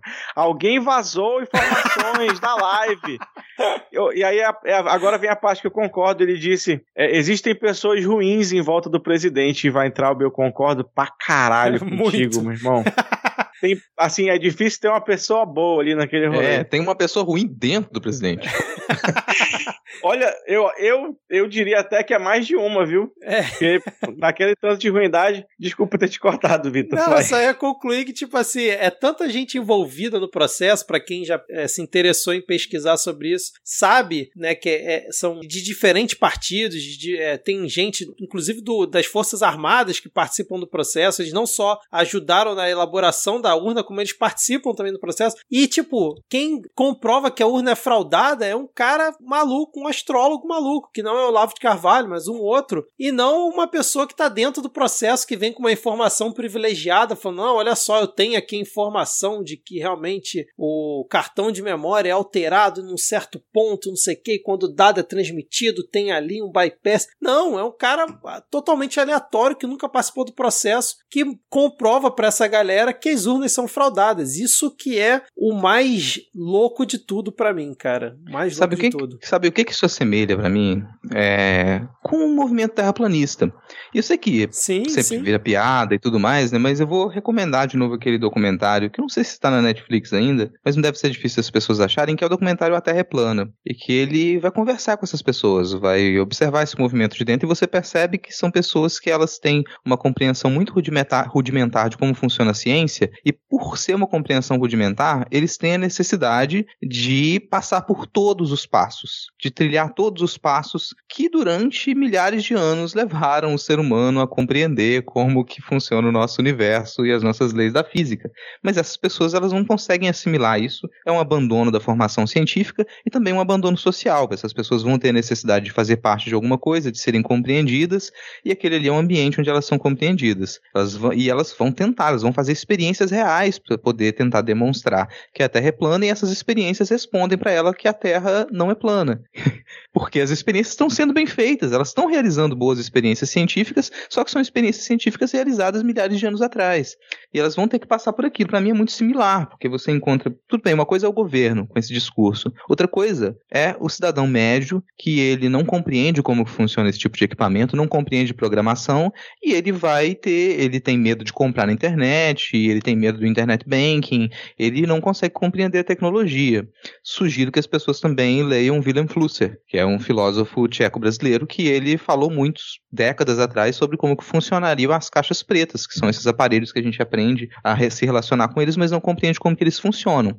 Então, para vocês entenderem essas pessoas, assim, não é gente tão diferente, não é gente tão estúpida. A gente confia no nosso aparelho celular. Quando você aperta um botão, aparece uma imagem na tela. Se você pedir para a maioria das pessoas explicarem como que isso acontece, elas não sabem, mas elas confiam que acontece. Então é uma espécie de relação religiosa, quando você não entende como que aquilo acontece, não sabe explicar. Para essas pessoas, tudo é relação religiosa.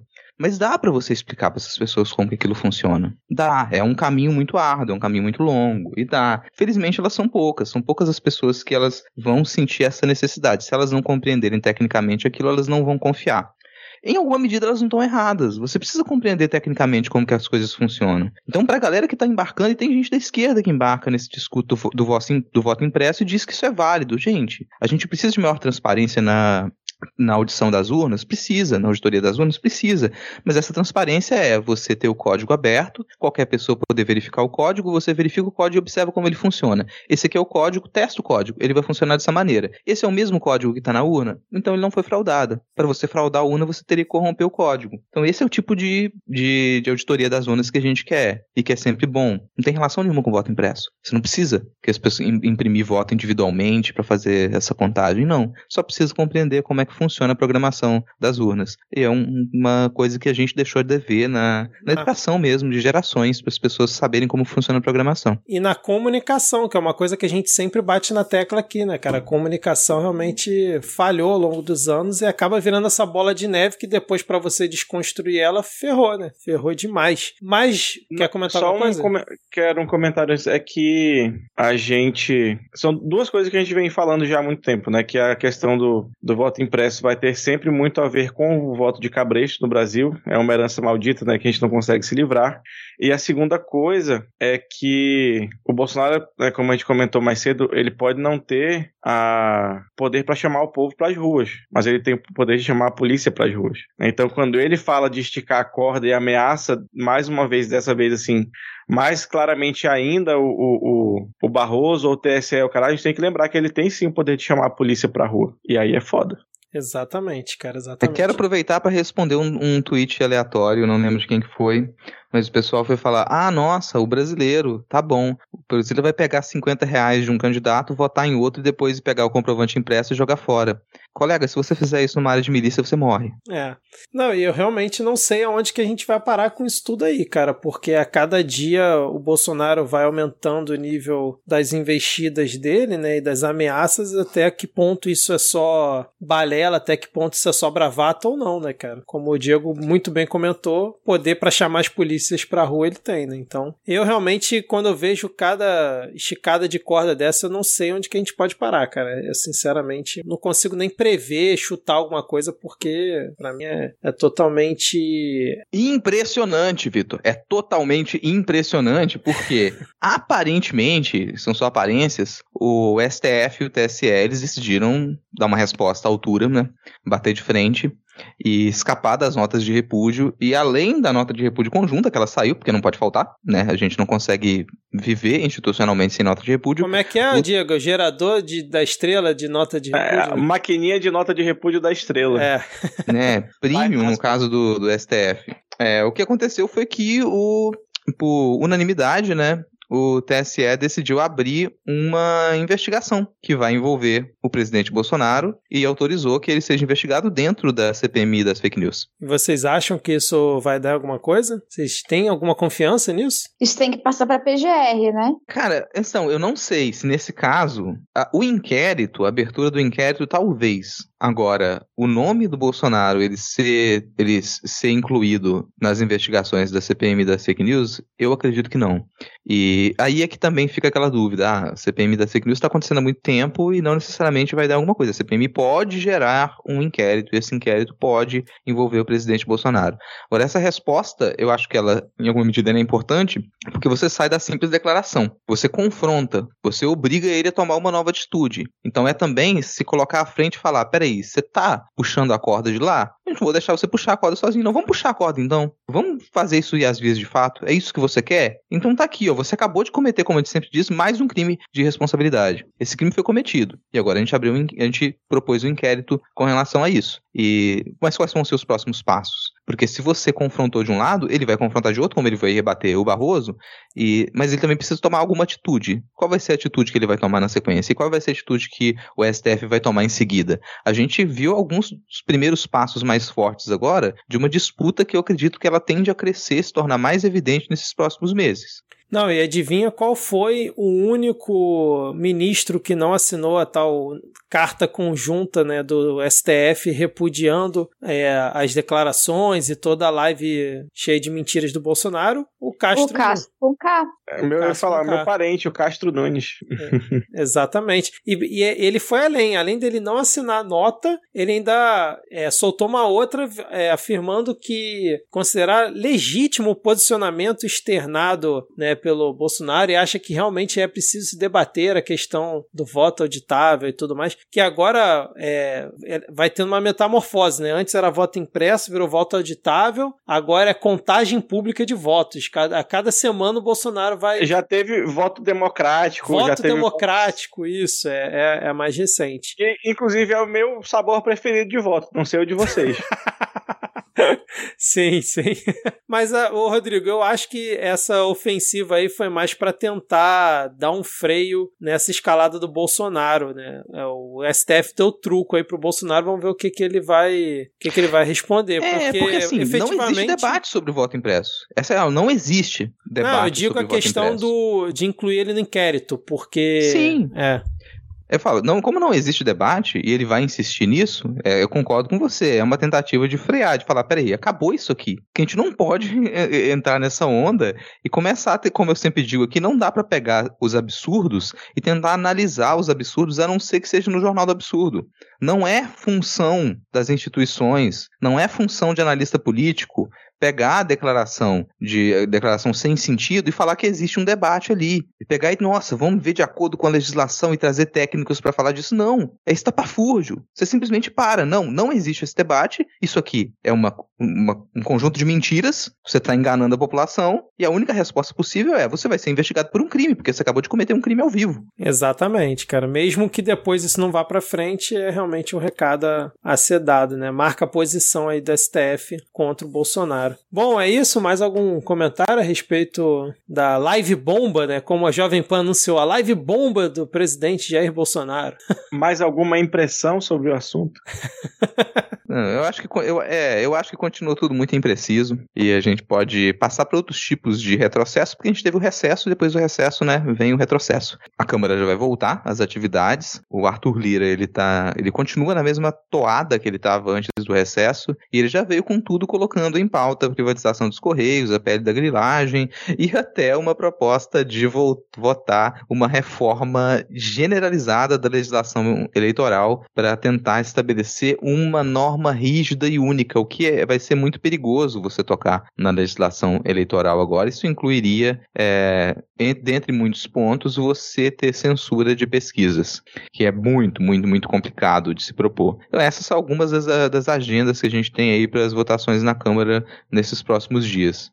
Não, achei que a Adi ia comentar. O, o, o, a pica do tamanho de um cometa do Arthur Lira é, tá tão gigante que só essa semana, né? Pode estar tá pautada a PL da grilagem, que a gente já falou diversas vezes aqui, tá sempre ali adiando e voltando, então acho que não cabe a gente voltar a falar sobre isso aqui, mas pode ser que votem essa semana. A privatização dos Correios que o, que o Rodrigo falou, e essa ideia aí desse projeto de lei complementada de alterar a legislação eleitoral que não só censura né, a pesquisa, porque a ideia nesse projeto que meio que surgiu do nada assim, e eles já estão pretendendo votar amanhã, do dia que a gente está gravando, quarta-feira, e pelo que está dizendo aqui na Folha de São Paulo, existe um grande apoio dentro do Congresso para isso. É, a, as pesquisas só poderiam ser divulgadas na ante, até a antevéspera da eleição, e aí o que eu achei mais genial né, nessas, nessas mentes pensantes aí do Centrão e companhia é que os institutos institutos iam ter que informar o percentual de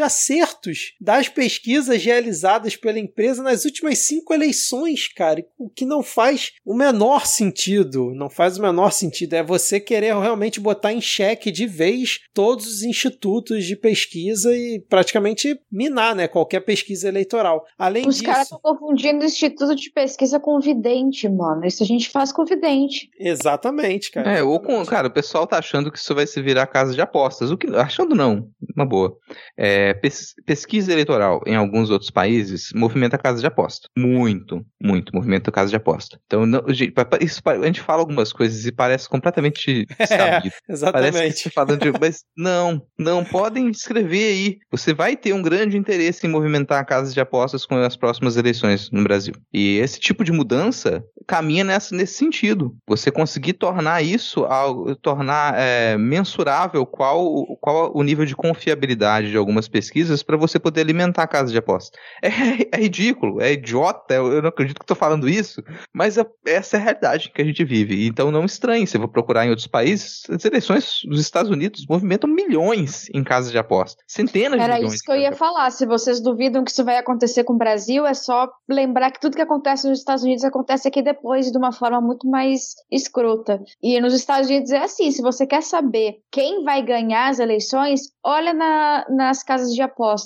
porque os ricos dos Estados Unidos costumam apostar e ganhar sempre no presidente que, que ganha as eleições. Não, e aí essa ideia dele tem outras coisas malucas, que é tipo, as despesas né, dos partidos teriam que ser analisadas pela Justiça Eleitoral em no máximo dois anos, atualmente é cinco, e se não tiver um parecer, está considerado que foi ok, não, não tem punição nenhuma. E aí tem uma, umas outras coisas aqui muito loucas, cara, que eu tava lendo aqui, eu tô tentando achar aqui na reportagem, que é tipo assim, alguns crimes, tipo compra de voto, passa a não ser mais crime, é só uma multa, sei lá, de 5, é, tá aqui ó, de 5 a 100 mil reais. É, se você fizer o transporte, se você fizer o transporte de, regular de eleitores... De 5 mil, né? É. Ah, tá. É. Não, tá aqui. Ó. O transporte irregular de eleitores é descriminalizado na proposta e se torna infração cível, punida com a multa de 5 a 100 mil reais. Além disso, o texto revoga crimes como boca de urna e comício no dia da eleição. Eles também passam a ser infração cível, punível com multa de 5 a 30 mil reais. É ou não é bonitinho, cara, essa proposta? Cara, eu quero atualizar umas previsões que eu fiz em algum episódio, acho que, sei lá, em 2019, dizendo que tudo que o Bolsonaro fosse destruir nesse mandato dele ia levar uns 30 anos para reconstruir de volta. Eu queria botar uns 100, considerando esse mandato do Arthur Lira aí. Eu acho que por 100 anos talvez a gente consiga voltar, sei lá, para 87.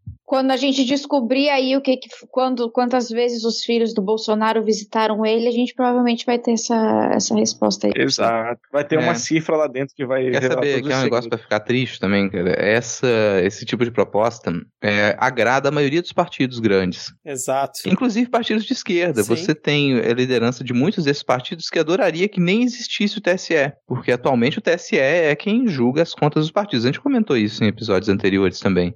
E um, dentro da PEC do voto impresso, aliás, da reformulação da PEC que vai ser representada agora, vai voltar para a CCJ, uma das, das coisas que tá, foi colocada para agradar a liderança dos partidos e tentar encontrar um acordo é diminuir os poderes do TSE para avaliar contas dos partidos e essas contas elas retornarem para elas passarem para a primeira instância. Então você vai criar um mecanismo que faz com que essas contas jamais sejam analisadas. A pessoa vai passar um, dois mandatos e aquelas contas não serão realmente analisadas. Então você mexer, você tirar poderes do TSE ou você pressionar o TSE de alguma maneira é de interesse de muitos dos partidos, inclusive de esquerda. Então aí coleguinha que fala, nossa, somos todos partidos progressistas, estamos todos no mesmo barco, todo mundo contra o governo Bolsonaro. Você não faz a menor ideia da escala de investimento nas eleições quando a gente fala do, de eleições municipais, por exemplo. Cinco mil e poucos municípios, com todo tipo de articulação, entre todos os partidos que você imaginar, entre PT e PSL, articulando em outros municípios. Você não faz ideia do tipo de movimentação que a gente tem da escala disso. Para um pouquinho e pensa. E aí você percebe como que é arriscado você trazer uma proposta dessa agora na mão do Arthur Lira, isso tende a vingar. Aliás, o Arthur Lira também deve puxar a reforma administrativa agora, porque se não conseguir fazer essas votações a toque de caixa, nessas próximas semanas, algumas dessas votações elas têm que passar duas vezes pela Câmara, tem que ir ao Senado passar duas vezes pelo Senado, com um alto risco dela voltar e ter que ser reanalisada na Câmara, ainda contando com possíveis vetos do presidente têm que ser retornados. E você vai precisar fechar isso tudo até novembro. O risco que o Arthur Lira prevê é não conseguir votar todas as coisas que ele foi pago para votar. Então ele não vai conseguir já pagar aqueles tratores que ele ganhou. O tratoraço está aí. Então em duas, três semanas a gente vai observar essa aceleração e essa é a expectativa de que você vote essa reforma administrativa que ela seja finalizada antes de novembro. E a privatização dos Correios, que pra mim é favas contadas, a gente já perdeu essa. Inclusive o Freixo, quando teve aqui com a gente, ele cantou essa bola, né? Que isso aí também já era favas contadas. E, cara, o Fábio Faria foi fazer um pronunciamento em rede nacional pra é, defender a privatização dos Correios. É, é o nível de loucura que a gente tá, cara. O ministro das Comunicações foi na TV defender a privatização de uma estatal como sendo uma coisa boa para o país, cara. Nem Assim, nem FHC, nem lá no, no governo tucano a gente pensaria numa situação como essa, cara. É, pra pensar, o Diego falou só em 100 anos, bom, a não ser que a gente promova uma revolução acelerada e um processo de estatização de empresas que elas foram privatizadas, vai ser 100 anos. Mas vamos pensar nessa possibilidade. A gente pode aí, nas, na próxima década, a gente conseguir reaver o, o poder do, no país e promover processos de estatização. É pouquíssimo provável? É. Isso parece um sonho? Sim. Eu acredito no que eu tô falando? Não. E nem taxar grandes fortunas, Rodrigo, já que né, o- temos aí o nosso querido amigo Lula que comentou semana passada que esse negócio de taxar grandes fortunas não, não, é, não é pra gente aplicar. Óbvio, não foi com a mesma ideia que o Bolsonaro também falou recentemente, mas é, no fim das contas a- acaba tendo o mesmo destino, né, cara? E aí, CPI da Covid, vamos agora fechar esse, esse bloco Vamos com esse fechar, cara. Vamos fechar esse bloco e a gente passa agora para a segunda temporada da CPI da Covid. Fica aí o meu elogio pro pessoal que tem muito tempo para fazer pôster de ilustração com os senadores. Belo Aquilo deve ter pôster, dado hein? um trampo do caralho. Belo Isso mesmo, um belo pôster. pôster, cara. Belo pôster. Vou até pegar Voltou- o nome da pessoa aqui pra, pra gente falar que. Ah, vai falando aí que eu pego aqui. Puxa aí, voltou a CPI, né? A CPI tava junto com o recesso agora e tá a população brasileira desesperada. O twitteiro não sabe o que vai fazer. As pessoas começaram a vir à noite para acompanhar Olimpíadas e agora é Olimpíada de madrugada, CPI na tarde, CPI durante o dia. O brasileiro não dorme mais. Acabou, assim. A gente não vai ter mais tempo para dormir. É uma ou outra horinha ali. Você dorme nos 20 minutos que o Almar Aziz vai tomar um cafezinho, fazer telefonema e é o que você tem. E voltou com uma primeiro depoimento do, do reverendo Hamilton. O reverendo Hamilton Gomes de Paula deu o seu depoimento hoje gente pode comentar algumas outras revelações que teve aí, mas o caso do depoimento do, do, do Hamilton, ele foi lento, assim. Vou ver o que, que vocês vão falar, talvez é, o Diego e a Adi tenham acompanhado mais, o Vitor já comentou que não conseguiu acompanhar isso hoje, alguém tá corrigindo a pauta porque eu havia escrito Hamilton no lugar de Hamilton, Hamilton tá virando um nome é, maldito no Brasil, né? A gente fala de, de Hamilton no Brasil tá virando um nome maldito. Quem é Hamilton Gomes de Paula e por que que ele não consegue falar mais que 10 palavras por minuto, Ad? Para começar, que Hamilton Gomes de Paula é uma pessoa cujo nome deveria começar com H e não começa tem um erro ali gigantesco, consigo aceitar Hamilton com A. Ele é um reverendo da Assembleia de Deus, era da Assembleia de Deus. Ele tem uma ONG que, na verdade, está mais para uma seita, mas tudo bem, eu vou aceitar como ONG, que começou como Senar e depois virou para Senar, né? Era a Secretaria Nacional de Assuntos Humanitários e agora é a Secretaria Nacional de Assuntos Religiosos. Seu Hamilton Gomes de Paula, ele foi um intermediário de Domenguete e Cristiano Carvalho da Davate com o Ministério da Saúde, mas ele disse que ele simplesmente procurou na internet um e-mail para entrar em contato com o Ministério da Saúde, mandou um e-mail para o Ministério às 20 para uma hora da tarde, pedindo um, uma reunião para as quatro e meia daquele mesmo dia, não recebeu resposta, entrou no Uber e foi lá no Ministério da Saúde, quatro horas. Você sabe o que é isso, Ad? Isso chama fé. A fé move montanhas, ela move até a propina do Ministério da Saúde, cara. Ah, move até 400 milhões de vacinas, né? E o legal, Eu achei muito criativo. E o legal, Ad, rapidinho, o bom de não ter acompanhado hoje é que você vai falando aí e eu vou pensando aqui, cara, que vai ser muito absurdo. Eu vou sendo pego de surpresa aqui, cara. Tá muito bom. Não, eu achei que a gente não teria nenhuma história mais estapafúrdia do que parei para tomar um chopp e me ofereceram 400 milhões de doses de vacina. Achou errado, otário. É, cara, sim, me surpreendeu nesse ponto, me surpreendeu. Para mim, a gente tem alguns momentos bons na, nesse depoimento, mas na maioria do, maior parte do tempo, o Hamilton, ele me pareceu tergiversar, ele não quis responder, as pessoas faziam pergunta para ele, ele ficava ali, não respondia e posso contextualizar? Aí falava, pode. Ele não contextualizava. Ele continuava calado e vinha outra pessoa e falava: Você conhece a pessoa? Não, não conheço, não me lembro. A péssima memória dele. Aí você vê que, né, o efeito de certos psicotrópicos na cabeça da pessoa. Não consegue se lembrar de nada, o rapaz. E isso, isso foi, aliás, uma das coisas que todo mundo pegou no pé, assim. Peraí, como assim? A gente tá te mostrando as mensagens aqui. Tá te mostrando os e-mails. Você não consegue se lembrar do nome de ninguém, mas nada vai superar, para mim, o grande momento dessa, desse depoimento em que a gente conhece esse personagem chamado Aldebaran, o super-homem brasileiro. Uh, a gente pegou isso ao vivo, né? A gente tava assistindo, tá na TV e a gente conversando sobre essas coisas do nada. Alguém fala algo assim e você se vira para tentar saber o que tá acontecendo. Alguém fala, nossa, eu vi Fanta, Tubaína, Super-Homem, Cavalo no Carrossel, tênis do Superman. Bicho, alguém faz um funk com isso, por favor. Que é isso? Eu tô em Nárnia? Cara, foi. eu, vou, eu vou tentar contextualizar para vocês entenderem a loucura que está tomando conta deste país. O senador, cujo nome é Jean Paul Prats, ele resolveu explicar aí quem, quem são o, as pessoas e os donos dos brasões dos documentos desse tal do Senado. E aí ele começa a falar, não, mas é porque o no, esses nomes parecem ser muito, muito oficiais, coisas de governo, coisas até de organismos internacionais, né? Isso é estelionato, não sei o quê. Inclusive, o dono dessa, dessa ONG aqui, que, que utiliza, a ONG utiliza a logo da ONU, mas modifica o nome para colocar. Eu não consigo nem lembrar o nome da ONG, mas é um bagulho bizarro assim. Você sabe quem é o dono? Sei, sei, ele é um cara que faz muitas coisas humanitárias. Pois é, né? Que engraçado. Porque esse cara aqui, ele se diz o super-herói brasileiro. O senhor sabia disso? não, não sabia, não. Pois é! Ai, velho, que coisa ridícula. E, e, também nesse meio tempo tinha um cara que também foi, também era da, de uma ONG, também parece oficial, que ele, que ele tem parceria e recebeu uma homenagem da Senar pelos seus, pelos seus atos humanitários. E aí seu Geopoplex perguntou, mas ele é, ele é instrutor de tiro. Esse é um trabalho humanitário? O senhor considera esse trabalho humanitário? Não, senhor senador. Esse é o bom do bom. Eu perdi justamente Marquinho. esse dia. Cara. Puta que pariu. Cara, cara, é cara em cada momento, assim, cara. Se você for tirar os momentos, esse foi, foi muito bom. É, pô, o Omar Aziz perdeu a paciência num certo momento também, por quê? Bom, você tá ali com um cara que supostamente é um pastor. Até engraçado, depois o, acho que foi o, o Aziz mesmo citou algum salmo da Bíblia e perguntou: você conhece ele? Não, não conheço. É um pastor. Como é que você chegou a ser pastor? Não sei. Mas não, não se lembra como é que ele pastor chegou a ser reverendo? Ele pastor. não é reverendo?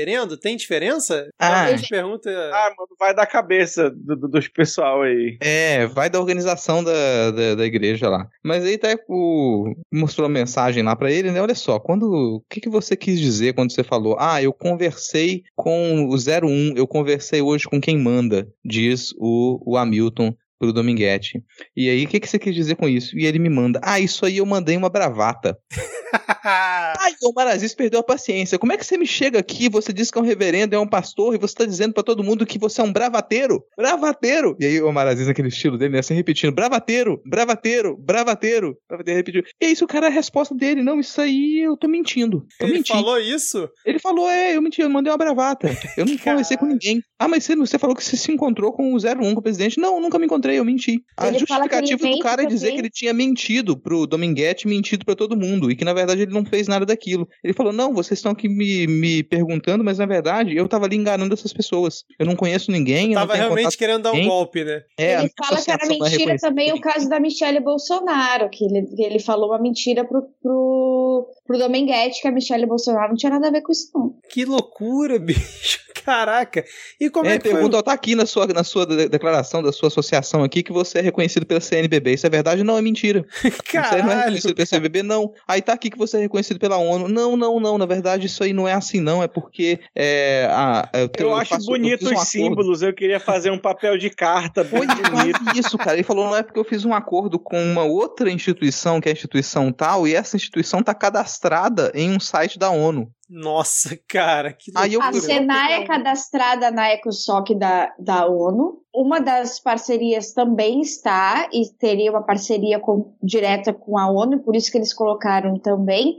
E a questão da Conjur, né? Ele diz que uma das, das ONGs que, ele, que eles têm parceria tem parceria direta com a Conjur. Nossa, e, co- e como é que foi a história do Randolph Rodrigues? Que eu vi o pessoal comentando que o Randolph começou a mostrar imagens né, dele se encontrando com o pessoal e ele falava que não se lembrava e depois, ah não, agora eu lembrei que, que realmente isso aí aconteceu. Teve esse momento? Teve vários desses momentos, Vitor. Teve vários desses momentos em que se mostrava documentos, se mostrava fotos. Ele, ah, não, pera, lembrei. Ele falou que nunca tinha tirado foto com. Nunca tinha conversado com ninguém do governo, que foi uma questão muito. ahn, de, foi a questão mesmo de ele achou o e-mail na internet, mandou o e-mail e conseguiu a agenda. Ele não tinha nenhum, nenhuma ligação com nenhum político. Aí começaram a mostrar, não, mas ele teve uma reunião com a Damares Alves, ele tem foto com o Flávio Bolsonaro, todos os presidentes homenageados pela Senar são, são congressistas, são deputados, nada fazia sentido. E aí ele, ah, não, consegui lembrar agora, realmente tive essa reunião para falar sobre não sei o quê. Ele começa o depoimento dizendo, eh, negando diretamente. Não, não conheço ninguém, não tenho contato com ninguém. E aí, no meio da- das perguntas, ele começa a falar: Não, eu não me lembro. Ele muda o tenho certeza de que não conheço para o não me lembro. E aí o Randolph pega. Ah, já que, peraí, a gente já conseguiu aqui em algumas horas você sair da negativa completa para não se lembrar. Se a gente continuar aqui até o final do dia, você vai conseguir se lembrar, né? Vamos, a gente vai se esforçar e você se lembra. Ele mostrou essas fotos e o cara me diz: Não, gente, essas fotos aí alguém resgatou. Na verdade, essa reunião aí é de 2014. Opa, então desde 2014 você conhece né, essas pessoas que estão se reunindo com elas? Ai, meu Deus do céu. Eu vou, eu vou tirar um tempo pra rever essa porra. Até eu tô pensando em ver alguém que, sei lá, no YouTube faz uns melhores momentos, sei lá, o. Será que tem detonado do. do... o depoimento do Hamilton do com A. Agora eu achei. Não, coitado, o coitado que ficou responsável para fazer o resgate dos melhores momentos vai ter trabalho, porque é difícil perceber quais foram os melhores momentos dessa idiotice que a gente ouviu durante o dia de hoje. A galera que faz a MV aí, eu quero o Randolph batendo no, no Hamilton ao som de Nambi Linkin Park, por favor. Agora, eu gostei dessa situação de não assistir a CPI, vocês narrando aqui pra mim, ficou bem mais divertido, cara, que durante a gravação. É, tem, tem uma, uma coisa central, assim, nesse depoimento, e que a Leila, inclusive, a senadora Leila, ela tocou muito nessa tecla e não obteve resposta, que é, você tem uma proposta de compra, de venda de vacinas que não existem, e você tem a da VAT dizendo que essas vacinas custavam 10 dólares. E o Hamilton, ele diz, não, na verdade sempre foi 11. E de onde parece? 1 dólar aí tá indo pra onde? Porque a da VAT fez a proposta de 10 dólares, e você tá me dizendo que era 11. E quem era você para poder precificar a vacina? Tá na E a Bíblia, Rodrigo. Tá na Bíblia. O trabalhador merece o seu salário, tá na Bíblia. E a Leila toca nesse ponto. Ela fala: peraí, quem é você para poder precificar a vacina? Porque é você que está precificando a vacina.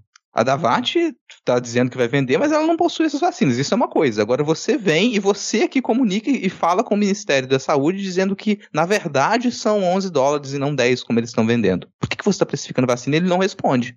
E aí fica aquela coisa: peraí. Então, se você não está respondendo, você está precificando essa vacina para alguém, e esse 1 dólar está indo para alguém, e você está interferindo numa, numa negociação que você já não poderia fazer, com autorização de sabe sei lá quem, e com acesso dado por sabe sei lá quem. E você não está dizendo o nome de ninguém aqui. E aí também teve o brilhantismo do jornalismo profissional que pegou o cara no pulo algumas vezes. De, a CNN teve duas matérias exclusivas, uma seguida da outra, uma mostrando que ele tinha mentido quando ele falou que não teve nenhuma negociação com nenhum município. E aí mostrou que realmente teve com os, alguns municípios do uma associação de municípios do Acre. E uma outra situação também foi essa questão dos 10, da, do valor de 10 ou 11 dólares por dose, que a Davat disse oficialmente para a CNN que a oferta era de 10 dólares e não sabe de onde que surgiu esse 1 dólar a mais que o Hamilton teria falado. Ou seja, pelo que vocês estão narrando, tivemos o primeiro depoente que se assumiu pilantra, né? Que assumiu que realmente queria dar um golpe no governo, né? Não, primeiro não. Outros já assumiram já. Não, não, não. Outros não assumiram isso publicamente. Não, pô. dessa forma não foi. É, ele pô, o Vitor. Ele chorou, ele disse. Chorou? Ele, perdão, ele pediu perdão. Que, que isso? Ele, que ele foi usado, mas que ele tinha culpa também. Caraca. E aí perguntaram pra ele que ele tinha culpa do quê? Do que que ele se arrepende. Aí ele falou de ter mexido com vacina. Nossa, cara. Porque assim, o Dominguete ele foi lá pra dizer que ele não tinha culpa, que a culpa era do Cristiano e que ele na verdade meio que caiu de gaiato. O Cristiano foi lá, o cara da Davat, pra dizer que na verdade a culpa era do Dominguete, que ele nunca tinha feito nada, que a culpa era sei lá de quem, lá do Instituto Força Brasil. A menina, a Emanuele lá da Precisa, disse que não fez nada de errado e que a culpa era sei lá de quem que tava inventando, do- dos irmãos Miranda. Então, ninguém assumiu que tava querendo realmente A Emanuela. Medrades, ela falou nitidamente que ela não via problema nenhum naquele tipo de negociação, que é uma negociação criminosa. Então ela falou, sim, não, tem algum problema nisso? Porque pra ela tava tudo ok. Peraí, não, ela assumiu, é isso aqui mesmo, foi assim que eu fiz. E tá tudo bem. Não, não tá. Isso é uma negociação criminosa. Aliás, ela, o, o celular da Emanuela Medrades, ele saiu aqui, tá na, na Folha de São Paulo, né? É, nessa quebra de sigilo, encontraram ligação telefônica dela com o oficial da defesa e com o senador governista, que no caso é um Heinz. Isso aí foi, foi um belo plot twist. Ainda teve aquele vídeo dela que o Intercept divulgou, né? Ela combinando numa live as perguntas que teriam com senadores, né? Que gente nem comentou aqui. O Isso foi a Maia, não foi a. Ah, é verdade, tô confundindo. Viajei, teve a, foi a Mayra Pinheiro. Que tá verdade. processando o Aziz. Que tá processando a Aziz. Que tá processando o Aziz. E que é até engraçado, né? O shade do Aziz lá falando, nossa, não, ela- saiu um vídeo aqui que a gente nem tinha conhecimento, mas que agora é público, dizendo que ela combinou com os senadores aqui, pergunta e resposta bate-bola, o que eu não acredito de forma nenhuma que algum senador da República iria se prestar a isso. Ai, ai, Vale destacar que isso foi na hora do Marcos Rogério. Marcos Rogério encheu a porra do saco por causa da, do requerimento para quebra, quebra de sigilo da Jovem Pan, que o Renan Calheiros resolveu então tirar antes da, do início da sessão, porque ele não considerava pertinente. E aí ele resolveu pegar isso para encher o saco novamente. E aí o Omar Aziz cortou e falou. E aí descascou o Marcos Rogério. Falou: você tá aqui dizendo que você defende a mídia, mas quando o Jair Bolsonaro ataca jornalista, você fica quieto, você não defende nenhum jornalista. Eu tenho que defender o jornalista aqui por nome. Você não faz isso, você tá aqui defendendo a Jovem Pan. E, enfim, foi, foi mais ou menos nesse tempo em que ele, em que ele aproveitou e puxou isso também, da, do caso da Maíra, né? Foi no mesmo, no mesmo momento em que ele falou do Marcos Rogério. Então deu para entender a cutucada. É, e aí depois ficaram falando, né, que ele era o paladino, né, defensor do jornalismo, aí puxou a carta do eu também sou jornalista, né, e porra nenhuma, ele nunca defendeu ninguém. Aliás, é a única parte que eu falei que eu não assisti hoje a CPI, mas eu assisti o comecinho ali, quando eles estavam nessa, nesse debate de requerimentos, né, antes Ou seja, você soltou uma bravata, Vitor Souza? Não, não, eu não assisti o depoimento. eu assisti a discussão lá dos requerimentos quase toda, né? Mas foi uma vergonha a blindagem e o, e o medo de convocar o Braga Neto, né, cara? Pelo amor de Deus, cara. Falar que não tinha elemento pra convocar ele, o cara foi citado diversas vezes. Ele tava na cena do crime, né? Era o, o como é, o Coronel Mostarda com um candelabro na sala. Era o Braga Neto em todas as situações de, de confusão do governo nessa pandemia e, e vo- vo- votaram para não convocar ele. Aí O Alessandro Vieira disse que vai refazer o requerimento, né, deixando mais claro, detalhando tópico por tópico do porquê que ele tem que estar lá para ver se finalmente convocam o Braga Neto.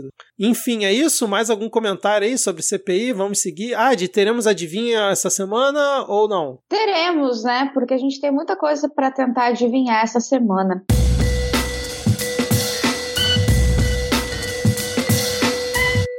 Na semana passada eu perguntei qual que ia ser o, o próximo ministério abocanhado pelo Centrão. Essa semana a gente não teve nenhuma movimentação, mas, no entanto, todavia, a gente tem o as consequências da, da última movimentação, que é Ciro Nogueira indo para a Casa Civil, a mãe dele com- assume como suplente no Senado, e na CPI, quem assume o lugar dele é Luiz Carlos Reis. E quem assume Luiz Carlos Reis? Quem assume o lugar de Luiz Carlos Reis como suplente é Flavinho Desmaio. E todo mundo sabe que ninguém tem a mínima paciência para esse homem.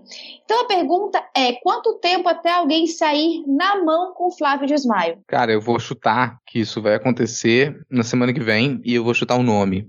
Randolph. Cara, Gostei da difícil. ideia de chutar nome, hein? Gostei da É, ideia. Pô, difícil, hein, essa pergunta, mas eu vou chutar aqui também. Eu vou falar que vai ser daqui a duas semanas, para não ser igual o Rodrigo, e vai ser o Randolph com o Flavinho, mas o Alessandro Vieira tentando interceder e sem querer, assim, dando um soco assim na cara do, do Flávio Desmaio para tentar separar a briga. Você foi muito específico.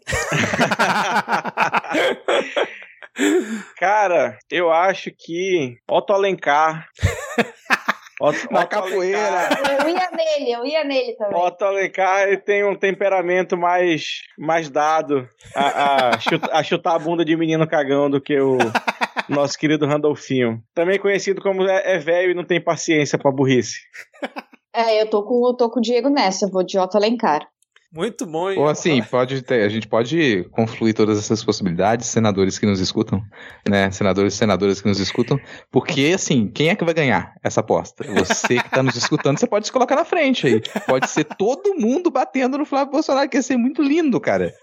Eu acho que ia ser interessante, senadores que estão ouvindo a gente aqui, que vocês escolham os seus campeões favoritos do Midcast e incentivem os seus colegas senadores a baterem no Flávio Bolsonaro. Porque o homem pra tirar do sério, a última vez que ele esteve na CPI, a Simone Tebet enxotou ele, né? Não deu pra ouvir o que, que ela falou, mas ela deu aquela enxotada com a mão, sai daqui, rato desgraçado, e saiu fora. Mas eu né? vou mudar Então- meu voto. Vou mudar meu voto aqui agora. Eu acho, eu tenho até a cena. Eu acho que a primeira agressão ela vai ser, vai ser Elisiane Gama jogando uma Bíblia na cara de Flávio Bolsonaro. Isso aí Nossa, seria que sensacional. ele já entra em chamas logo, né? Ai, ai. Bom, vamos fechar aqui o Adivinha, que hoje ele cumpriu muito bem o seu propósito, né? Terminamos aqui o episódio com risadas, depois de tanta desgraceira que a gente falou aqui hoje. E vamos para o nosso momento dos salves e dicas culturais, começando aí salves pelo Rodrigo. Bora lá, vou mandar um salve aqui para Ana Penalva. Ana Penalva disse: um beijo para o anjinho que caiu do céu meu Gordon, que hoje só quebrou a porta da cozinha. Isso aí, parabéns, Gordon, pelo seu momento, pela sua grande conquista. Gordon aqui, esse cachorrinho caramelo, uma cara de anjo realmente. Aposto que ele consegue quebrar mais coisas essa semana. Depois conta pra gente aí, Ana Penalva, o que, que ele quebrou na semana que vem. Vou mandar aqui um salve também pra Lele Riso, grande abraço. Ela mandou um salve para todo mundo que tá aí, estamos aqui. E deixo aqui também meu lembrete aqui, né, pro Denis Almeida. Denis Almeida, ele pediu um salve pro gato Pete, que tá morrendo de frio, tá lá o gato Pete perto do seu aquecedor, esse, essa onda de frio. Cuidem bem dos seus pets, dos seus bichinhos aí, que eles precisam ser aquecidos. A Letícia, minha querida amiga, arroba bicicleta, mandou um beijo para todos nós. Mandamos um beijo de volta para você. A Luane Porto Maranhão manda um salve para seu digníssimo Eduardo, que ela ama demais. E também para os seus gatinhos que ela tem com o seu boy. O Cerverol, gato mal, todo mundo tem um gato mal, né? O Dilúvio, Viés, Mochiva, meu Deus, são vários gatos. Cerveró, Gato Mal, Dilúvio, Viés, Mushiba, Miolo e Destemido. E manda um obrigada para todos nós. Lá é, é um. Eu, fiquei até na dúvida se Gato Mal não era o nome de um gato. É tipo, Cerveró. Mas é. Gato Mal. Gato Mal é outro gato, né? Será é que é outro gato? É outro gato. É. Agora, eu preciso. Tem foto nesse, nesse tweet. O Vitor que, que copiou viu se tem alguma foto. Porque eu preciso muito da foto do gatinho Cerveró. Porque se ele for Cerveró, que eu imagino, ele deve ser muito fofinho. Tem, cara, tem foto, tá todos eles aqui jogados na cama, cara. Ah, é? Vamos ver, vamos ver. E são sete? É, na foto aqui eu vejo cinco gatos, cara. Eu vejo cinco gatos também. É, no, no comentário dela, Cerveró, Gato Mal, Dilúvio, Viés, Mushiba, tá, é, tá faltando assim, dois. tem cinco, mas é porque um tá fotografando, né? É, ah, tá. Agora então tá faltando tem, outro, tem mais um na, na, iluminação também. Aí dá, dá sete, dá certinho. Sete, tá Não mas, dá pra ver o olho do Cerveró nessa linda. foto, hein? É. Manda de novo, minha filha. Estamos curiosos pelo Cerveró aqui. Queremos muito saber quem é esse Cerveró. E também o Danilo FN mandou um salve para geral e agradeceu pelos parabéns. E perguntou para o Rodrigo se ele sabe por onde anda o ex-antiministro Salles. Cara, sumiu, né, da mídia. O Salles sumiu da mídia, boa pergunta. Vou lá. É sempre, porque é sempre um desagrado você ter que, que ir no, no navegador e digitar por onde anda Salles. Mas, bom, certamente ele tá, ele, ele tá por aí. O cara deve ter, deve estar tá em casa, lá torturando alguma árvore cara deve ter pensado, ah, tem uma árvore, vou levar uma é, árvore é, pra torturar em casa. Tem o cara que faz acupuntura, né? Aí tem o Salles que faz aí BDSM, só que da maneira completamente errada. Mas é um bom lembrete aí do Daniel FM, a gente não pode perder esse pessoal ali do radar, não, porque daqui a pouco ele aparece em outra posição de poder. Mas todo todo vilão, ele tem aquele momento em que ele vai para casa descansar, né? Ele vai tirar um, um cochilo aí de um mês, fazer seus planos malignos para os próximos dias. Eu acho que é mais ou menos nesse, nesse momento que o Salles deve estar tá da vida dele. Eu só queria lembrar que o Salles não anda porque demônio flutua, mas tudo bem. Caralho. vamos lá. Um salve para o Charles Rosales, meu amigo Charles. Arroba Ursene2 pediu um beijo para sua esposa e a sua filha. Queria também mandar um, queria também mandar um beijo para a equipe do Midcast. Muito obrigado, Ursene. Um beijo aí para todos vocês também. Ataíde Júnior, eu aceito um salve, um beijo e um abraço e força para quem vai acompanhar a segunda temporada da CPI da Covid.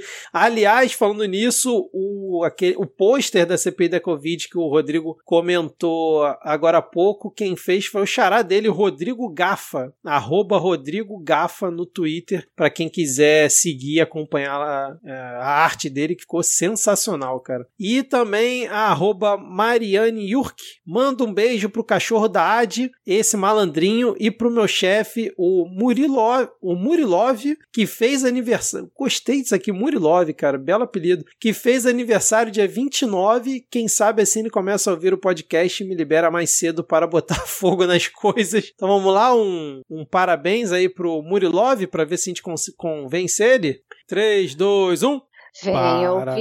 Parabéns, parabéns pra você. Parabéns pra você. Parabéns pra você. Parabéns pra você.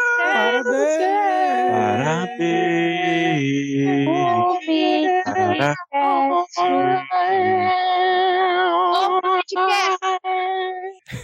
Caraca, esse final aí, sensacional, hein? Só pra, só pra o, um parênteses do, do que a Mariana tá falando, hoje o meu cachorrinho que teve um AVC há dois meses, ele tá meio doidinho. E aí ele não sabe mais onde fazer xixi e tal. E aí hoje de manhã ele fez xixi no meu molden. Eu passei a manhã inteira sem, sem internet porque ele queimou o meu molden. É por isso que eu beijo pro meu cachorro. Foi a, foi a marcação de território mais efetiva, né? Porque ele, ele está emanando a sua marcação de território agora para um raio de vários quilômetros na É, vizinhança. não, é meio que dizer, me dê atenção. Como que eu posso conseguir fazer com que você me dê atenção? Vou Quem acabar manda? com internet. Ai, ai. Foi seguindo aqui, a Tá Estranha mandou um feliz aniversário para o arroba Mulerando, que faz aniversário nessa quinta-feira. Olha aí, mais um, um ouvinte de fraldinha. Então vamos lá em um. 3, 2, 1. Parabéns pra vocês da Taquerita. Felicidades. É. Tá. Quem é que tá fazendo um beatbox Muitos ali? anos de vida. Putz, cats, putz, cats. O arroba eu sou uma fase. Eu sou uma fase. Todos somos, né? Ah, Não, Não, é é só uma fase. é só uma ah, tá. fase. Não é só uma fase, amigo. Mas tudo bem. Queria mandar um salve para a companheira arroba pedinte de vacina. Olha aí, todos somos. A Ad está pedinte por, por brevemente. Logo, logo estará conseguinte. Quinta! Vocês vão estar ouvindo isso aí, eu já vou estar jacarezada!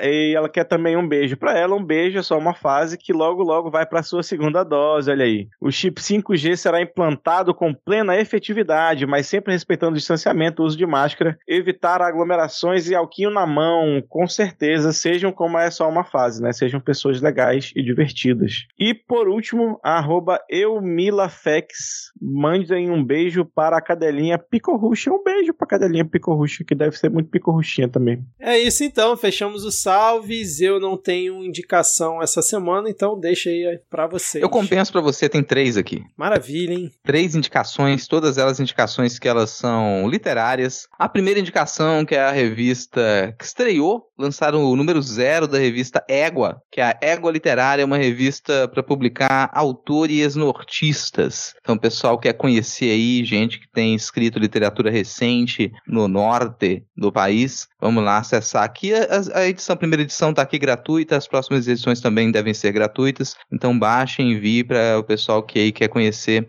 gente nova que está escrevendo literatura no norte do país. A minha segunda indicação é podcast, como sempre, toda semana um podcast. Eu vou trazer aqui o Tresvarium, que é um podcast que é um podcast de audiocontos fantásticos. Então tem três episódios já lançados. Vão lá acessar, vamos dar essa moral aí pro pessoal do Tresvarium. E a minha última indicação é um Sotil Jabá, porque saiu o número 25 da revista Avessa e tem um conto meu. Então quem quiser, quem eu falei de outro conto meu no episódio passado, vai um conto meu que também que tá na revista Avessa. Vão lá ler o Coice, que é uma fantasia passada aí entre Vitória e Irupi, um municípiozinho aqui no interior do estado em que não há rodoviária. Você tá muito escritor esse ano, cara. Muito bom. Vou ler isso aqui, hein? E, a- e, aliás, gostei muito do nome Égua Literária. Belo nome, hein, cara. Belo nome de editora. Né, cara? Égua é o é o nome.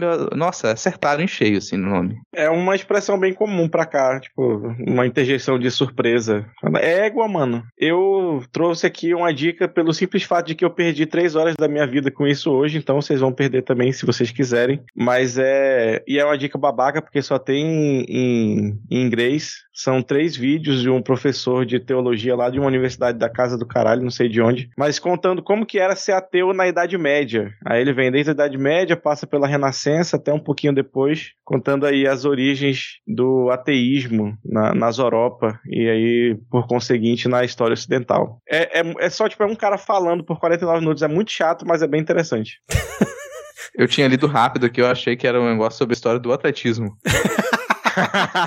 Clima olímpico, né, cara? Podia fazer sentido. É. Bota fé, bota fé. Eu não encerrar triste, não com uma dica cultural, mas, enfim, essa semana eu perdi um amigo muito querido para uma doença absurda, que é a depressão. E eu sei que durante a pandemia essas, a, a nossa desesperança ela tende a aumentar. Então, se você precisa de ajuda, se você precisa conversar com alguém, tem o Centro da Valorização da Vida pelo número 78.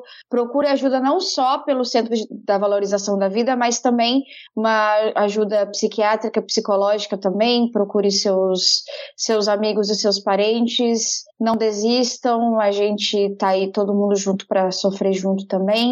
E era esse o recado final de hoje. Fundamental, Ad. Muito bom. É, vamos então encerrar mais um episódio do Midcast Política. Obrigado a você, ouvinte, que nos aturou aqui. Deixa eu ver. A gravação tá com 2 horas e 27. Deve ficar ali um pouquinho menor com os cortes e tudo mais. Mas obrigado aí por mais uma semana junto com a gente. Valeu, Ad. Valeu, Diego. Valeu, Rodrigo. E até semana que vem. Abraço. Valeu. Valeu. Falou. Falou.